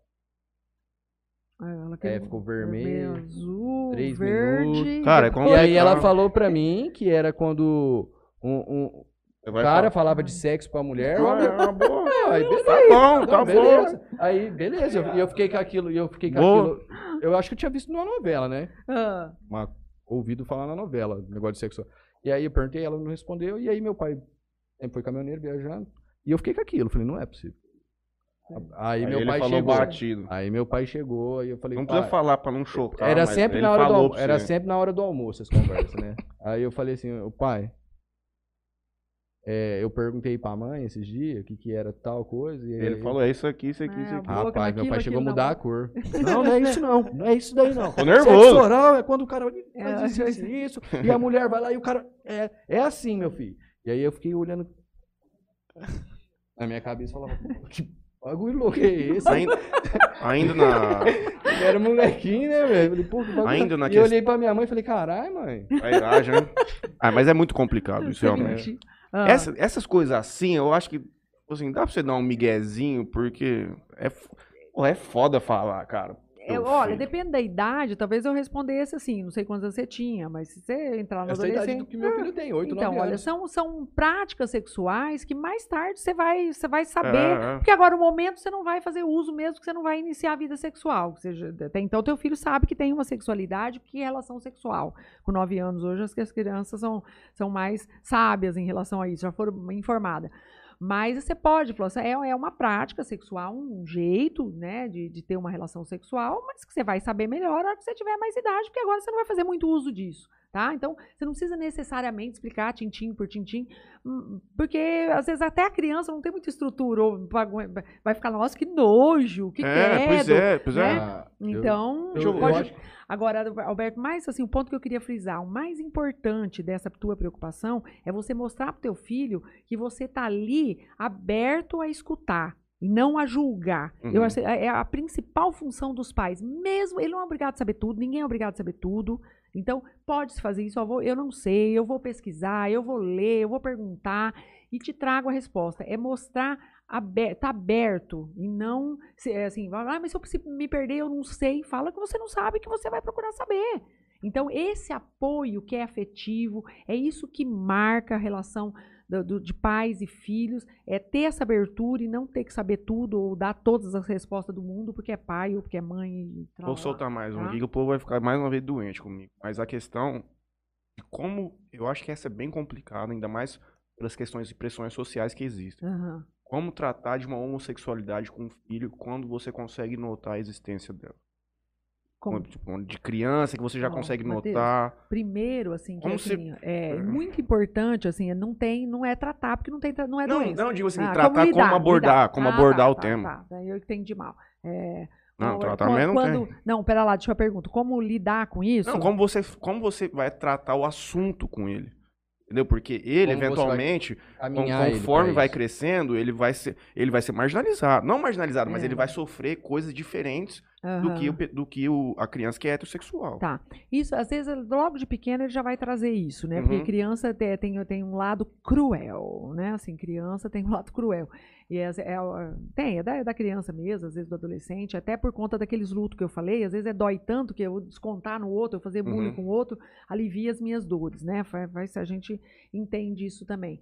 Mas geralmente, Mateus, eles trazem isso, né? E, e, e a- e eu falo, quando você percebe, primeiro que quando é criança que você percebe, que muitas, muitos já começam a mostrar na infância, por preferências, é eu tô brincadeiras e tal.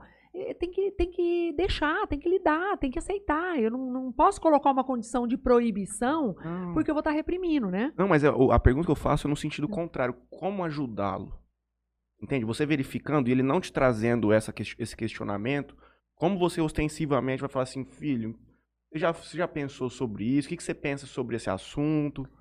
É porque o, o, o aspecto que eu tô querendo trazer é como ajudá-lo da melhor maneira possível. Ó, eu, eu falo, Matheus, que a melhor coisa, por exemplo, na medida que você ali, família, né, assim, pode fazer, primeiro, assim, ter essa aceitação dentro de casa, Criar um ambiente, um ambiente de receptivo. aceitação. A, a mãe, pai, por exemplo, também lidar às vezes com parentes, avós, tios, tá lidando, fazer esse trabalho, porque a criança para ela tá natural, ela não Uhum. tem esses preconceitos que nós Uhum. temos, ela tá dentro da naturalidade dela, tá? Mas se você começar, eh, começar a antecipar problema, eu pelo menos penso, você pode criar uma ansiedade nessa criança. Uhum. Eu acho que tem você tem que deixar ela trazer. Tá. Ó, mãe, hoje na, na minha classe me chamaram de bicha, me chamaram de não sei o quê. Então aí a gente senta para conversar. Porque Uhum. senão você começa a criar uma ansiedade que de repente nem existe. Aí eu, ah, mas coitado, não tem que tratar como coitado. É, o, o que usa óculos vai enfrentar, o que é gordinho vai enfrentar, o É que é magro vai negro vai enfrentar, o que é muito magro vai enfrentar. Todos nós, algum tipo de bullying, bem provável, já passou na vida. Entendeu? Então, isso não tem muito, é, assim, muito controle. Então, o homossexual também. E ele vai Uhum. trazer e eu tenho que estar mostrando ali. Se for uma coisa que eu posso orientar, o modo dele é, se comportar, agir e tal, então sempre é, buscar, não é se harmonizar, mas se está numa escola, é menor, procura uma pessoa, por isso que eu falo, a escola tem que estar preparado para isso, né? Então, procura uma pessoa que você possa conversar, um coordenador, alguma coisa que está acontecendo. Agora, se ficar mesmo muito sério, aí os pais têm que, têm que agir na escola, com a escola, junto com a escola, porque não pode isso acontecer. Não deve isso acontecer. Yara, você não acha que toda escola deveria ter uma psicóloga? Eu acho muito, acho, eh, acho sim, acho sim. Acho sim. E, e- só que aquilo da escola que nós estávamos falando, não basta ser, falar, olha, vamos para um professor de biologia para dar aula de relação sexual. Não, gente. Educação sexual numa escola tem que ter envolvimento de merendeira, coordenador, é a escola como um todo, porque você tem que a saber lidar em situações assim, ah, pegou duas crianças no banheiro, o que fazer, o que, que a escola faz? Liga pro pai, vamos lá, olha, seu filho estava fazendo isso, tem Nem- que saber lidar com isso, né? dependendo da idade, né? Teve uma vez eu atendi no ambulatório, é, aqui em Jales, né? E teve um- uma veio a queixa de um menino pequeno, acho que ele tinha cinco anos, e ele ah, teve a queixa, já estava tendo, tendo distúrbio de comportamento. Ele, ele, ele tinha mania de querer passar, apertar o, os o peito das menininhas. Ele vivia querendo apertar. Nossa, tarado, né? O menino, assim, quatro, cinco anos, sei lá, tarado. A mãe foi lá correndo, coitado do meu filho, está sendo considerado tarado, porque a diretora já ligou, a professora fez a queixa, virou aquele Huawei, né? Em cima da criança. E olha pra você ver, ó, gente do céu, a criança nada mais estava é, projetando aquilo que o pai ensinava por medo dele ser homossexual. Assim, sabe aquele medo Uhum. que o pai tem que falar, meu filho não pode ser gay? Assim, isso há bem uns 15 anos atrás, tá? Deve estar moço também, hoje em dia. Mas eu nem atendia criança. Foi orientação a pais. O, o- menino, é, é judiação mesmo do menino, porque ele está é, se comportando de um jeito para alegrar esse pai. Não é dele isso, porque o menino não tem isso. Tão pequenininho ir lá no peito, é, mas era uma coisa meio gritante. Ele fazia isso todo dia. Entendeu? Aí as meninas começaram a reclamar e conta pra mãe, a mãe vai reclamar na escola, a escola já liga pro pai, virou aquele banzé de coisa. Mas a criança em si era vítima tanto quanto as outras, dentro do, do, do sistema doente da cabeça de um pai. Entendeu? Então ficava mostrando o peito o tempo inteiro pra criança. Quem vê que isso, quem vê pensa que evita a homossexualidade. Olha, tipo coisa, eu, né? eu sou eu e o Davi, né? Quando ele veio pra cá, ele tem faz uns dois anos que ele quase dois anos que ele mora aqui comigo, desde quando começou a pandemia. E Certo. quando eu, eu trouxe ele pra cá, foi mais pra pra tratar com ele questões comportamentais na, na questão de respeito mesmo, na questão de dignidade, na questão caráter. Certo. Então, quando eu trouxe ele- pra cá, foi até uma coisa que eu falei com a mãe dele. Eu falei, olha, o. o... Thaís, falei, eu tô levando meu filho, eu tô levando ele pra educar ele pra ele ser um homem, mas um homem de caráter. Mas a opção sexual é. O que ele quiser fazer, eu pago escola pra ele, pago desde os dois anos. Mas se eu de amanhã não for nada disso que ele quiser, eu não vou obrigar ele, porque eu paguei escola a vida inteira. Ele vai ter que fazer alguma coisa com o que eu. Faculdade, Não, por exemplo. então, ah, eu não gosto muito de cozinhar, mas eu- ele fazia bolo, batia no liquidificador. Aí comprei batedeira. Ah, pai, eu quero fazer desenho, vou lá. Ah. Então, tipo, eu incentivo, no, no caso, o que a, a, a mente dele Sim. vem a, a querer buscar, e é a Sim. mesma questão sexual. Ah, pra a- mim, é a acho liberdade sorte. dele ser Esse quem ele quiser. é. Que ele Ó, seja feliz. feliz. É, Feliz, exato. Não existe assim, outra forma. E outra coisa, ah, porque um homem gosta de cozinhar, porque um homem arruma uma cozinha, isso não. Não, eu, eu não, coloco ele não. pra fazer. É claro, entendeu? tem Porque mesmo. eu, tem Trabalhar eu, firme eu mesmo. criado assim. E sair Então, tipo dessa assim, condição meu- machista, A né? minha irmã fazia as questões de casa, tipo, ela lavava a louça, eu enxugava e guardava. Eu lavava o banheiro, eu que limpava o isso. quintal. Entendeu? então, um Isso, exemplo, é. meu filho é a mesma coisa. Ele Certo. estuda, a vidinha dele é tranquila, é tranquila, mas ele tem as coisas dele pra fazer. A gente almoça, quem vai lavar a louça do almoço é ele. Porque Nove e eu- meia, eu- pilantra eu tem que estar provi- deitado.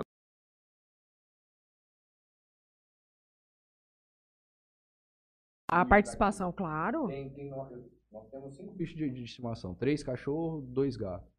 É ele que tem que ir lá limpar o quintal do cachorro. É ele que tem que ir lá colocar comida e água. E eu fico muito nervoso na questão. Às vezes ele chega pra almoçar, "Ah, mas eu vejo depois. Falo, mas você não vai almoçar agora? E se ele estiver com fome? Então, Eu já Certo. tento dar as obrigações de casa porque eu não vejo a necessidade em ter uma mulher dentro da minha casa para fazer as coisas que eu quero fazer. Lavar roupa, limpar a minha casa, isso daí, cada um tem que ser autossuficiente para fazer. Sim, Até pra levar uma coisa a mais. Quando o cara for casar com a mulher, ao invés de esperar lá sentado com o saco tomando uma cerveja, a mulher limpar a casa, o cara ia ajudar ela a limpar e depois tomar uma com ela. Certo, Entendeu? Uma- certo. Então eu acho que é isso que É também isso. Vai, vai mudando a relação casal hoje. Muito, É a maneira muito. como você enxerga, tipo, na questão das pessoas fazer o que elas querem. Isso. Seu filho ser quem ele quer ser, você fazer o que. Perfeito. Perfeito. E desmistificar esse negócio de, ah, isso aqui é do homem, isso aqui é da Da mulher. mulher. Tem cara que cozinha muito melhor que a mulher. Com entendeu? certeza. Tem Verdade. Eu mesmo, da eu, casa, Nara. dos filhos. Eu, por É. exemplo, não cozinho nada.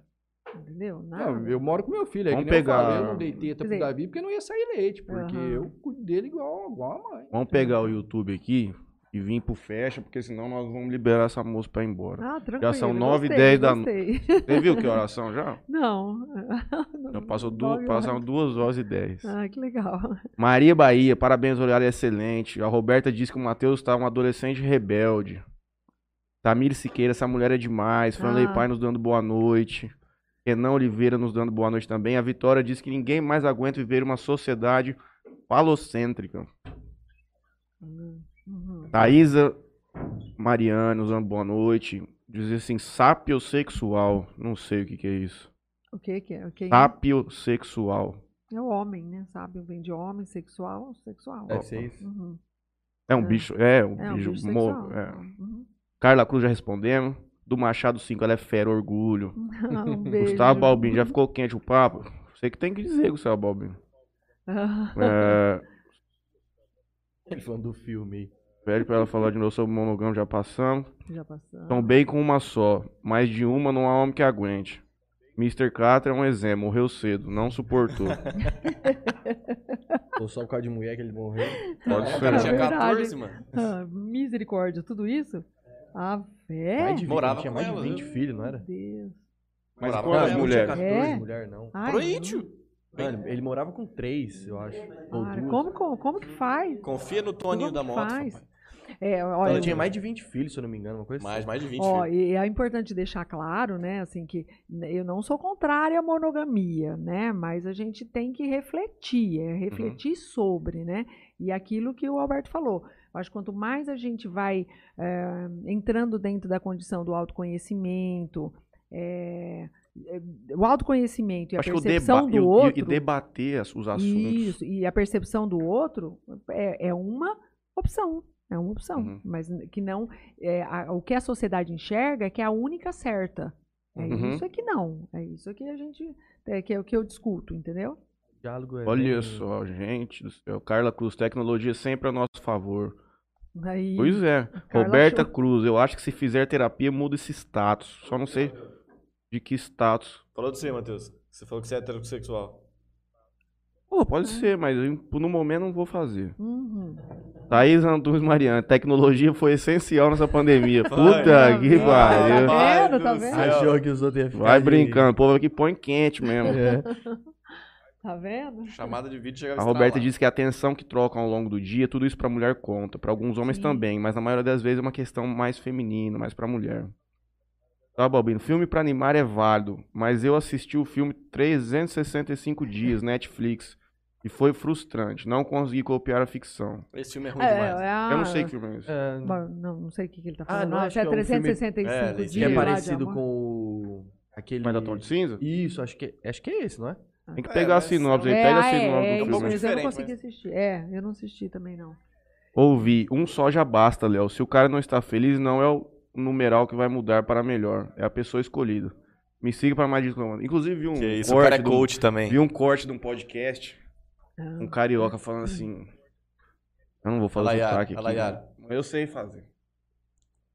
A Áurea é uma Ah, diretora é, de é. vendas que embarca em uma viagem à Sicília para salvar seu relacionamento.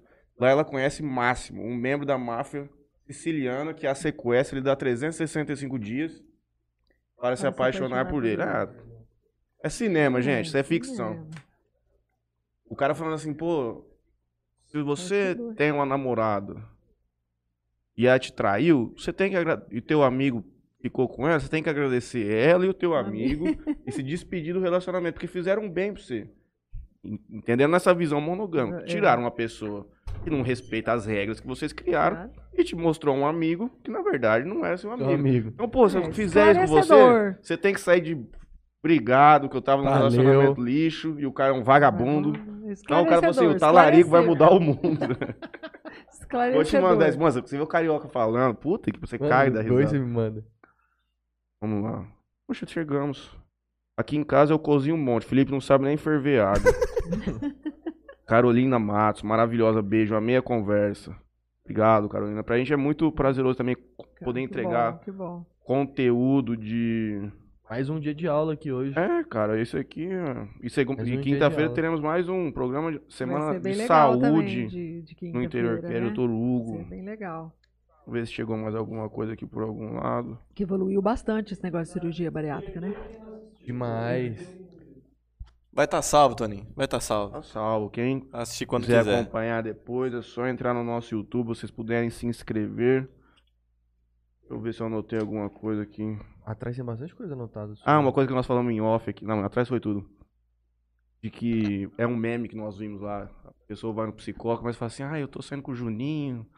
ele é muito legal, e não sei o quê. E a Ah. psicóloga fala assim: ah, deixa eu ver uma foto dele pra ver como é que é. Acontece isso, ver como é que é esse aspecto. Aí o que eu anotei que depois.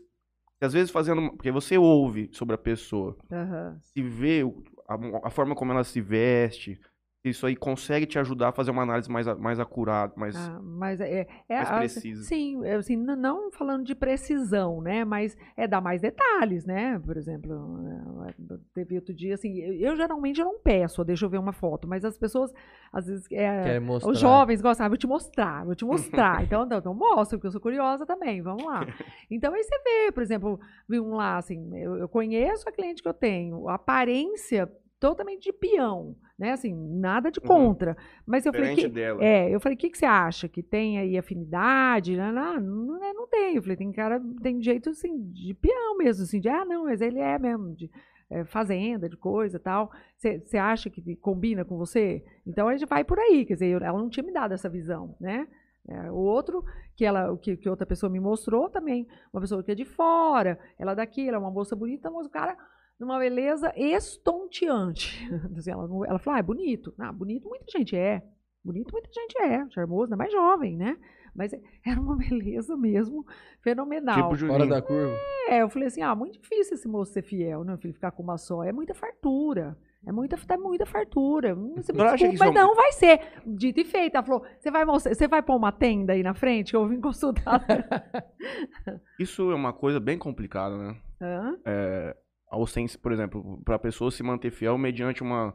Por exemplo, che- chega muita... mu- É igual, tipo, mulher sofre isso muito mais que homem. Ah, sim. Mulher fica recebendo foto o dia inteiro, é homem em cima o dia inteiro. Ela tem que ter um. Se ela vive nessa questão monogâmica, ela tem que ter um autocontrole muito maior. Porque é o que eu sempre falo. É. O curso natural do, da conquista, assim, ou do, de ficar com uma pessoa, é o homem buscar a mulher.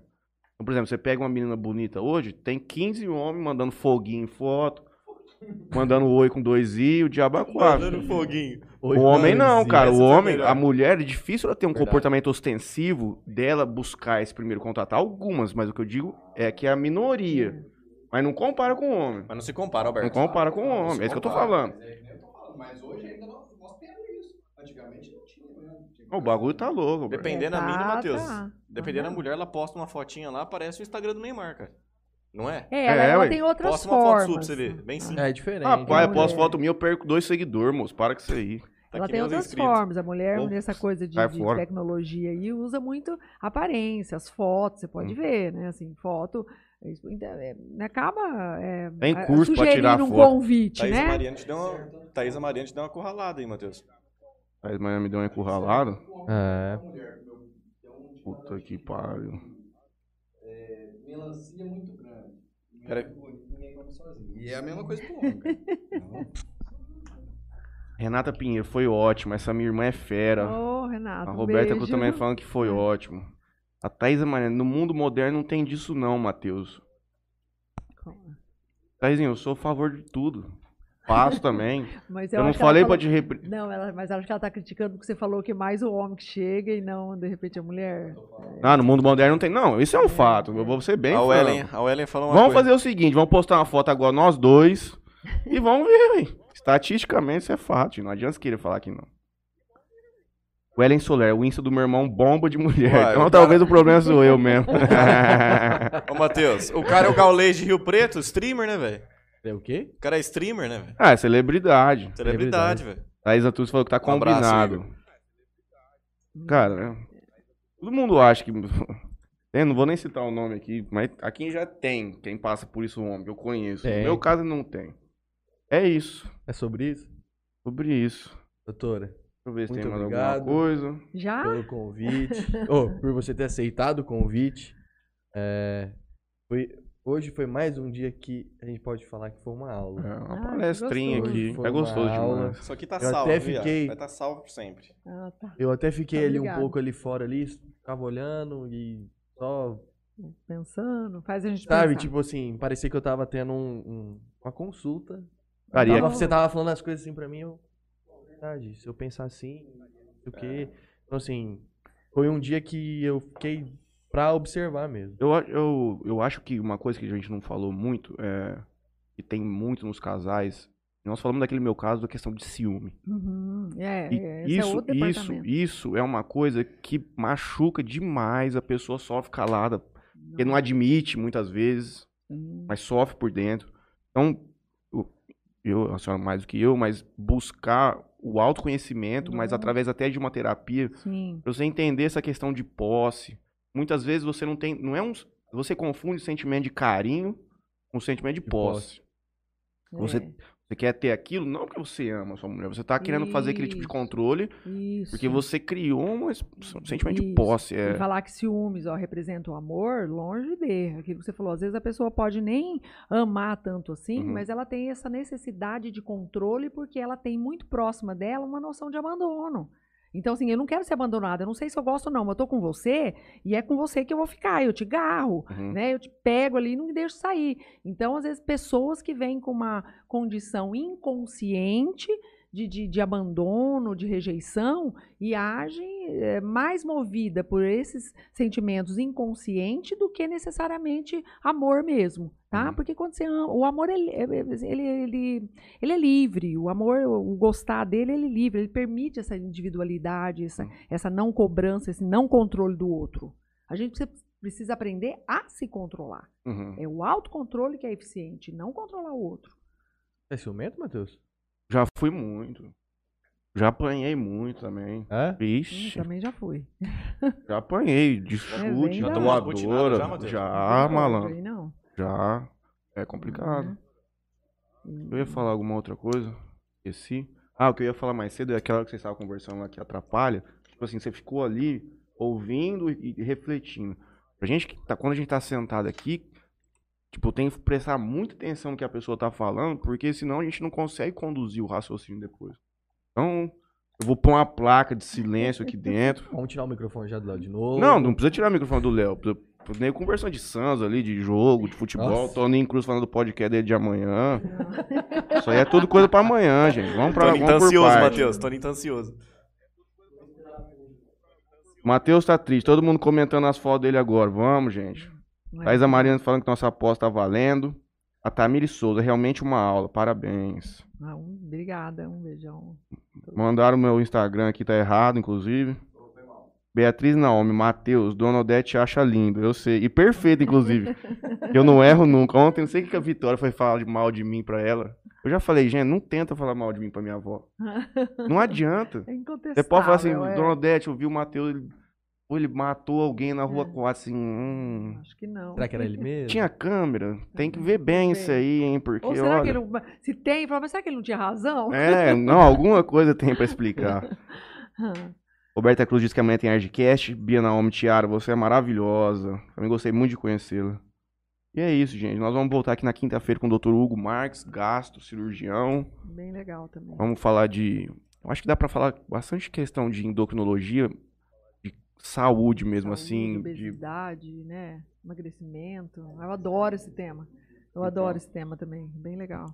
Inclusive, muita gente tá mal de saúde, mesmo estando magro. Tem uma confusão Hum, grande nesse aspecto que ele é. vai poder falar. E Sim, tem sim, muita gente que é gordinha, só que tem uma saúde razoável. É, Daí é questão de você fazer exame e entender é, como as coisas são. Muito obrigado pela visita aqui hoje. Pra gente foi muito bom. A galera também gostou bastante. Ai, que bom. Muita gente É. engajou.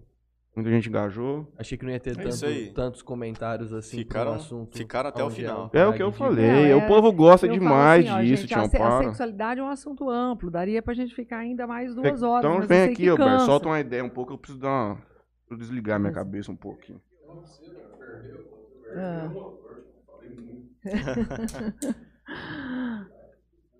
Mas é um assunto Mas que... é, é um assunto amplo que dá discussões aí para horas, né? É, porque tem muita, é, é muita coisa para se conversar. Mas eu, eu também adorei o bate-papo, gostei mesmo. Estava um pouco. Porque é a primeira vez que eu faço, estava um pouco ansiosa. O Toninho estava me acalmando, meu marido me acalmando, todo mundo me olha acalmando. que o Toninho é um cara que não é Assim. calmo sentado aqui. Não, mas ele, não, é de boa, pergunta. E eu adorei, eu adorei, gostei. É porque é conversar, bater papo, né? Pergunta, perguntando. É isso. Senti muito. Geralmente a gente não vai matar a pergunta e partir para próxima. Uhum. A gente continua no mesmo tema, é uma troca de ideia. É verdade, Matheus. Eu, eu adorei, me senti muita É vontade, formal, né? muito Só bem. Geralmente o que, que nós falamos aqui que é uma, uma roda de, de bar mesmo. Você senta, você conversa, o assunto surge, tem as opiniões. Dessa maneira não, não fica uma, uma coisa muito maçante, né? Não fica mesmo. E Não, eu nem vi a hora passar, O assunto mesmo. é extremamente abrangente, realmente. Eu acho É, nem vi. que Voltando- muita, Pode terminar, muita, muita coisa até ficou sem falar. Ainda falei, Ah, mas será que ela quer ir embora? Porque pô, É. assunto pra falar até amanhã cedo. Volta uma então, vamos ver. Um bom aí, solta aí, vai. Um.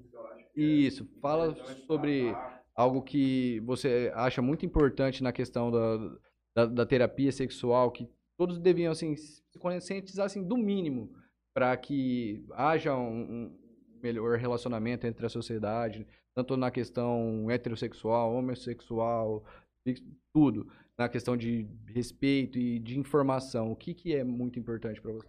É, então, é, é, é, uma, é legal terminar assim, né? Falar que a, a sexualidade, gente, é, é- a sexualidade é vida, ela não, ela não é uma coisa.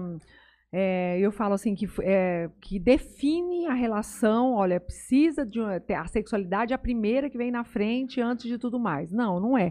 Mas ela é de extrema importância para a qualidade de vida, a sexualidade. E, e eu, como que eu já falei, ela tomou uma, uma condição central na vida que permite que a gente possa discutir temas, é, como foi discutido, questão de monogamia ou não, cada um vai fazendo a sua escolha, a questão do diálogo, de melhorar a convivência a dois, dá- traz tema como a individualidade. E uma coisa que a gente, que eu falo assim, ó, parem de julgar, parem de achar que só teu jeito de viver que é É o o certo. Tá? Porque você, você limita para você também. Porque assim, a vida, ela é, ela assim, a gente fala que ela é curta, mas ela, ela passa por muitas fases. Então, assim, o julgamento, ele, é, ele reprime, ele limita, ele não é inteligente. Então, assim, o julgamento de como o outro, como uma pessoa vive, como o outro vive, em cidade pequena a gente sabe que tem muita fofoca mesmo, né? Então, o- esse respeito de não ficar levando essas notícias para frente, nem se colocar numa postura que o jeito que a pessoa vive é errado e eu que sou certo, é burrice. É burrice, perda de tempo e que não leva a nada. Então, te- tem isso aí. E, a- e a- e conversar mais, conversar sobre sexo, ler sobre sexo. Tem um, tem um livro da. Eu até anotei aqui na minha. Ana Beatriz. Ana Beatriz. lá, lá, lá, sobre novas formas de amar. É um livro interessante para se ler, porque traz discussão. Ana. Ana sabe que eu, trou- eu sou ruim para nome, mas acho que eu não pus o nome dela aqui. É, depois eu mando, se vocês quiserem, o nome dela. É, é uma psicanalista. Ela escreveu o primeiro livro que eu, que eu gostei muito de ler, é Cama na Varanda.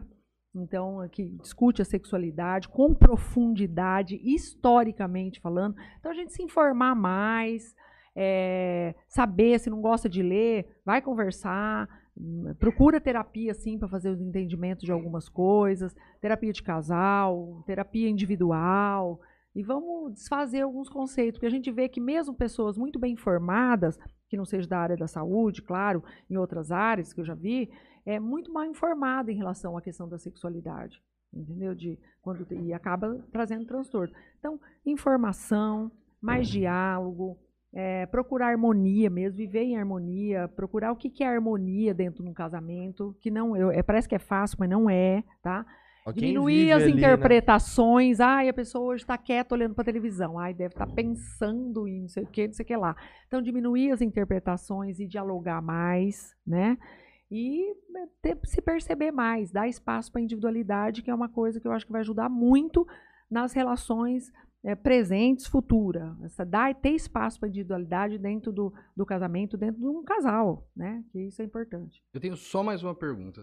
E, Pergunta. é, a gente tem hoje Instagram e tal, tipo, eu vejo bastante coisa sobre espiritualidade também. Uhum. Então, há Gosto uma, muito. há um- algo, há Ah. uma, como eu posso? Algo que diz hoje que contradiz o que é o momento atual dos jovens, né? Hoje, tipo, o, como que eu posso explicar? O relacionamento é, ocasional, tipo, casual, né? Aham, dessa aham. forma. Hoje, tipo, há uma grande troca de homens, tipo, então não tem mais a questão da conquista. Já con- acontece tudo ali no primeiro momento, você sai dali já com tudo pronto que você precisava saber. A espiritualidade fala que o ato sexual, o homem e a mulher, enfim, é uma, uma grande troca do que você tem, do que você deixa para essa pessoa levar, do que ela deixa para você e tudo como vem sendo conduzido hoje, até uma outra questão que eu ia perguntar, se isso também vai contribuir para que cada vez menos as pessoas se casem. Entendeu? Então eu digo assim, você vê isso realmente na, na questão sexual também, da maneira como as pessoas se comportam hoje, nos relacionamentos casuais, são muitos Muitos. todo o tempo.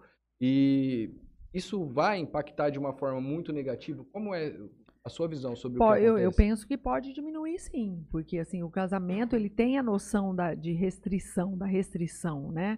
É, aí quando você fala, você fala casamento formal ou informal? Por exemplo, casamento formal eu falo que é aquele passa pelo religioso, blá blá blá, Isso, ou pessoas isso, que vão morar isso. junto. teve uma mudança jurídica. Porque antigamente você tinha que formalizar o seu casamento para você ter uma segurança Patrimonial. Isso. Hoje em dia, com a construção da união estável, você, não, você vê muita gente que não casa mais nem em cartório.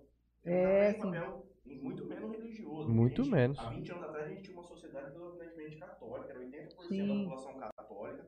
Hoje em dia nem existe mais isso, nem, Eu nem falo- tem a mesma quantidade Eu de falo na, na- na questão do, do casamento em si, de, de, Viver junto. Sabe por quê? junto. Ah, tá bom. Entendeu? Sabe por quê? Porque quando você fala, quando você envolve religião, aí você faz uma, uma promessa lá, um rito lá que inclui, assim, é uma responsabilidade. Eu falo, agora, formalmente não. Eu acho que as pessoas ainda vão continuar se casando, sim. Eu acho que vão, vão continuar. E o, e o impacto sobre todo esse... esse... Porque existe uma necessidade de intimidade. Muitas pessoas queixam desse. assim, o ficar só, o morar sozinho, ah, o morar sozinho, o, o dormir sozinho. E se, pasme, sabe quem queixa mais? Homens. Ó, eu vou falar, Fase, sim, eu- não eu- é? Hã? Fase. De querer estar Pode, sozinho pode, assim. tem. Isso, isso, isso sim, E- isso sim. Tá Mas. Homem e- sente mais falta de ter uma companhia. É interessante isso também, né? Porque são. Onde, as piadas são mais contra casamento. Quem que faz mais piada contra casamento? Homem, né? Mulher que quer casar, homem que não quer, né? É. Mas é, é, é, o- é o- é- sente mais falta dessa coisa do dormir junto, do acordar, ter uma companhia em casa, ter uma companhia para sair. É, é uma. Ô, queixa. Yara, a Eu- Thaisa Mariani falou assim, a Regina Navarro Linza, doutora. Regina Navarro Lins. Quem que é verdade? Thaisa Mariani. Ah, isso, é essa mesmo, é isso mesmo. A Regina Navarro Lins, psicanalista, uma escritora brilhante, mas com ideias muito polêmicas. Tem algum caso lá que fo- foi marcante pra você lá na clínica? De, de- sobre O que te qualquer, marcou, é. Alguma qualquer coisa que não te, só é, sobre. te marcou mais, assim. Algum caso que você falou, pô, isso aqui. É, é, é, faz 30 anos né, que eu atendo isso. Deve ter então, caso é, caso é bastante, né? Bastante casos, assim. Mas eu, eu falo que. eu- Pode Con- ter sido um meu, Yara. Pode. Pode ter sido um Pode meu. ter sido. com- não, Pode assim, ter mas sido um meu. marcante no sentido do afeto. Não pode. É, mas eu falo assim que um caso que me marcou muito não foi nem na clínica minha particular, foi na clínica é, do ambulatório que foi vivido dentro dessa dessa condi- eu atendi porque eu estava fazendo o curso de sexualidade em São Paulo na época e para eu me ausentar de sexta-feira, uma sexta-feira no mês, eu, eu me comprometi a atender, e foi um caso de pedofilia, eh, que me marcou muito, porque eu atendi quem? Não foi a criança, mas foi o pai que tinha o problema. E aí você se depara com sentimentos assim, realmente assim, duplos, é, assim, porque era uma boa pessoa, era uma boa pessoa, o cidadão era uma boa pessoa, é, faz muitos anos isso, e, nossa, chocava muito, que eu, acabava tendo um sentimento de, de, desespero de querer tirar ele daquilo, tá? Mas ele acabou com uma vida, a vida da, da filha, de que na época quando ele, ele tinha exibicionismo e era pedófilo, né? Ele, e ele, ele para deixar a menina, que na época tinha de 14 para 15 anos, sair, ela tinha que fazer sexo oral nele ou deixar ele fazer. Né? Ele acabou com a sexo. Ele deixou uma marca que acho que nunca mais vai ter. É muito difícil você ter cura, né? E, e foi complicado, porque ele, assim, era uma pessoa de. Na cidade, é uma cidade pequena, bem, bem vista, e aí teve a denúncia, ele acabou sendo preso, que era uma coisa que ele mais tinha medo, que era de ser preso. Ele tinha medo? muito medo. Mas ele foi, e, e aí ele, ele depois aí a mulher geralmente acaba acontecendo isso, teve uma, ele era casado, separou, mas teve a como fala assim, separou, mas tiraram a queixa. É, é, tem isso. A, a mulher retirou a queixa e a filha também retirou e, e porque sabe como foi descoberto que a filha contou para uma prima. E aí ela, a porque a mãe a em si não nem a mãe nem a menina. E você tenta imaginar a culpa que tem. Então, esse caso me, me chamou, me chocou muito, porque eu não sei como que virou depois a, a menina, como que ela, eu falei que sempre ela ia ter que ter um respaldo psicológico, até psiquiátrico, né, para enfrentar, porque ela tinha um namorado também, a menina já tinha um namorado. Nossa. Então foi um caso assim bem chocante, bem chocante assim, que marcou muito. Eu estava fazendo o curso, mas e o curso que eu, que eu fiz é, é, é isso que nós conversamos hoje, falar sobre sexualidade, disfunção, é, essas coisas. Não é necessariamente eu atender um caso desse aí. Então para mim foi muito marcante, foi muito difícil e eu aprendi a ter é, assim é, assim, não é afeto por ele, mas eu tinha muita dó dele, porque ele também é, se vitimizava. E aí vinha uma garota de três anos, que era filho também, e ele era querido pelas meninas. Ele era muito querido pelas filhas. Ele era bom pai, o, o cara, assim, ele não era uma pessoa ruim, ele era querido na cidade também. Mas eu falei para ele, se você a, se aproximar sozinho perto dessa menina, quem vai te denunciar agora vai ser eu. E pra... na maioria das a, a pedofilia é uma condição parecida com a homossexualidade, talvez que ela vem geneticamente, condição social, é? É, tá. Eu te respondo. Não, a pedofilia é uma doença, é um desvio é. sexual, é, é uma doença, a pessoa não nasce, nunca nasce pedófilo, ela, ele passou por uma gozação, você vê, cada um, cada pessoa tem uma estrutura. Se eu contar porque a história dele, desse, desse moço, é, tinha 30 e poucos anos. É, é, é, ele foi nessas brincadeiras que menino tem, de quem faz xixi mais longe, sabe essa coisa assim, de fazer roda de moleque, e que é muito comum, né? Assim, é, é, é, pelo menos era muito comum. Tem campeonato, ele foi extremamente gozado pelos meninos pelo tamanho do pênis dele. Então aquilo foi uma situação traumática para ele. E já não tendo um respaldo familiar equilibrado, aí vai juntando um monte de agruras, de condições que vai piorando, né? E aqui, aquela situação foi traumática para ele. Hoje não seria, eu acho os, né, a molecada de hoje, que né, tem uma tolerância também para algumas coisas desse nível, né? Porque vai lá, chora, fala, fala mais, né? E aí ele, ele, eu acho assim, que você vê, ele tinha atração por criança, mas na verdade, o que, que um pedófilo, ele mais, é, o que ele quer? É o medo, é, é aquela é opressão, aquele terror que ele taca no outro, na criança. Exatamente aquele, o prazer sexual, né? É, tá ligado com a opressão, o terror que ele taca Nossa. numa figura menor que ele, menos que ele. Porque não, ele não faz isso com um adulto, ele faz com uma criança, com um adolescente. Você entendeu? Então, é aquele terror, exatamente o que ele passou quando ele, ele vivenciou esse, esse bullying, essa gozação aí, né, que foi exposta. Entendeu? Então ele busca a, a situação acontecer outra vez. Acontecer, ele, ele, ele volta, quer dizer, nessa hora é como se ele tivesse uma, uma um psicológico é, de uma criança que, que, tá, que ele está molestando, aquele que ele está é, fazendo. E até então ele tinha praticado, ele praticava muito exibicionismo, assim, mostrar o, o pênis para criança, para criança que passa, tá? Mas aí, quando eu tinha parado de, de atender ele, eu deixava meu telefone, falava para ele, ó, quando você precisar, que você vê que você tá preste, tenta ligar para mim, conversa comigo. Mas ele passou um tempo sem vir, e aí depois, quando veio, veio com essa queixa. A mãe veio com essa queixa aí que ele tinha molestado a filha, aí, ali, aí literalmente mesmo, né? Ele tinha abusado mesmo, e por um tempo interessante, um ano, né? Então, importante, Nossa. o tempo importante. É, tempo, então, você vê, é, é, ele também, na verdade, tem é, uma condição de vítima, uma estrutura psicológica fraca, porque quando ele volta e ele recria, ele recria a situação que ele viveu lá atrás, de ver ele, exatamente o que ele, o que ele vê no rosto da criança, do adolescente, ó, o pavor, é exatamente o que ele viveu. Então, é, é uma, uma vingança, uma, uma, uma, ele reconstrói outra vez. É, né? É, é assim, porque é sempre me, é menor, né?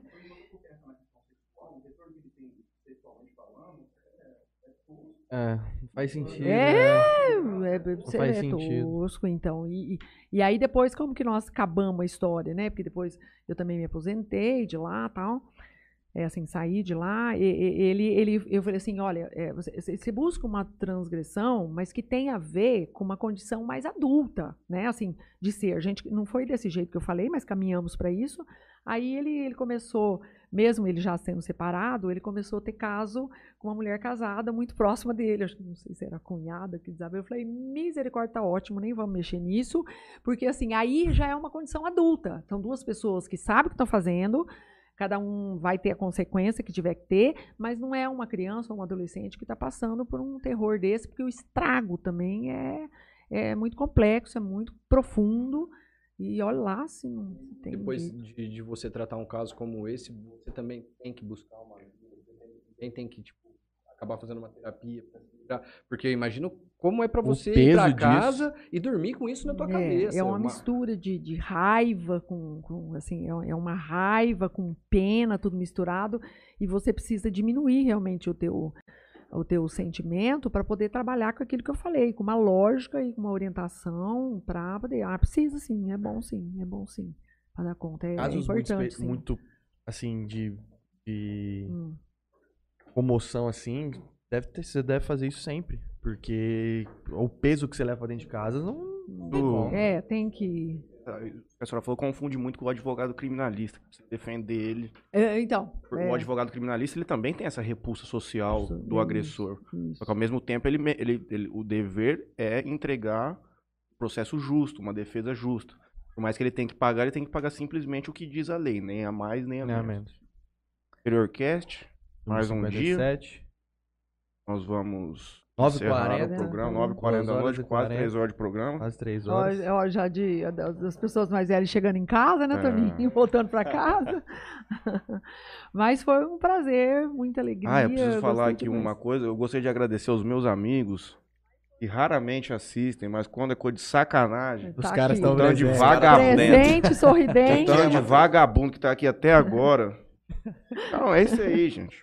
É Ai, que bom, que bom. Tá gostei, vendo? gostei, gostei é muito. Com certeza você vai voltar outras vezes, pode Ai, ter certeza. Obrigada. Ela é uma ótima convidada para fazer debate com outros profissionais da mesma área, porque existe uma troca também de conhecimento mais técnico, a gente fica mais só ouvindo e os caras de buiana.